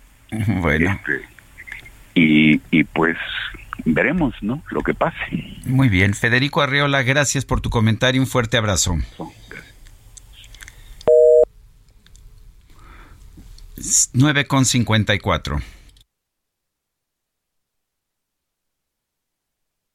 En Soriana, este buen fin lo damos todo. Hasta un 50% de descuento en toda la juguetería. Sí, hasta un 50% de descuento. Y 40% de descuento en todos los colchones de hogar. Sí, 40% de descuento en colchones de hogar. Soriana, la de todos los mexicanos. A noviembre 21, aplica restricciones.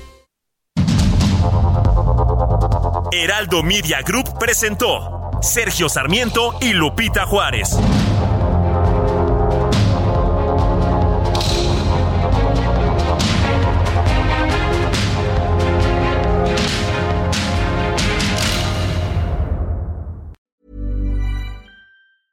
Planning for your next trip? Elevate your travel style with Quince. Quince has all the jet setting essentials you'll want for your next getaway, like European linen, premium luggage options, buttery soft Italian leather bags, and so much more. And is all priced at 50 to 80% less than similar brands. Plus, Quince only works with factories that use safe and ethical manufacturing practices. Pack your bags with high-quality essentials you'll be wearing for vacations to come with Quince. Go to quince.com slash pack for free shipping and 365-day returns.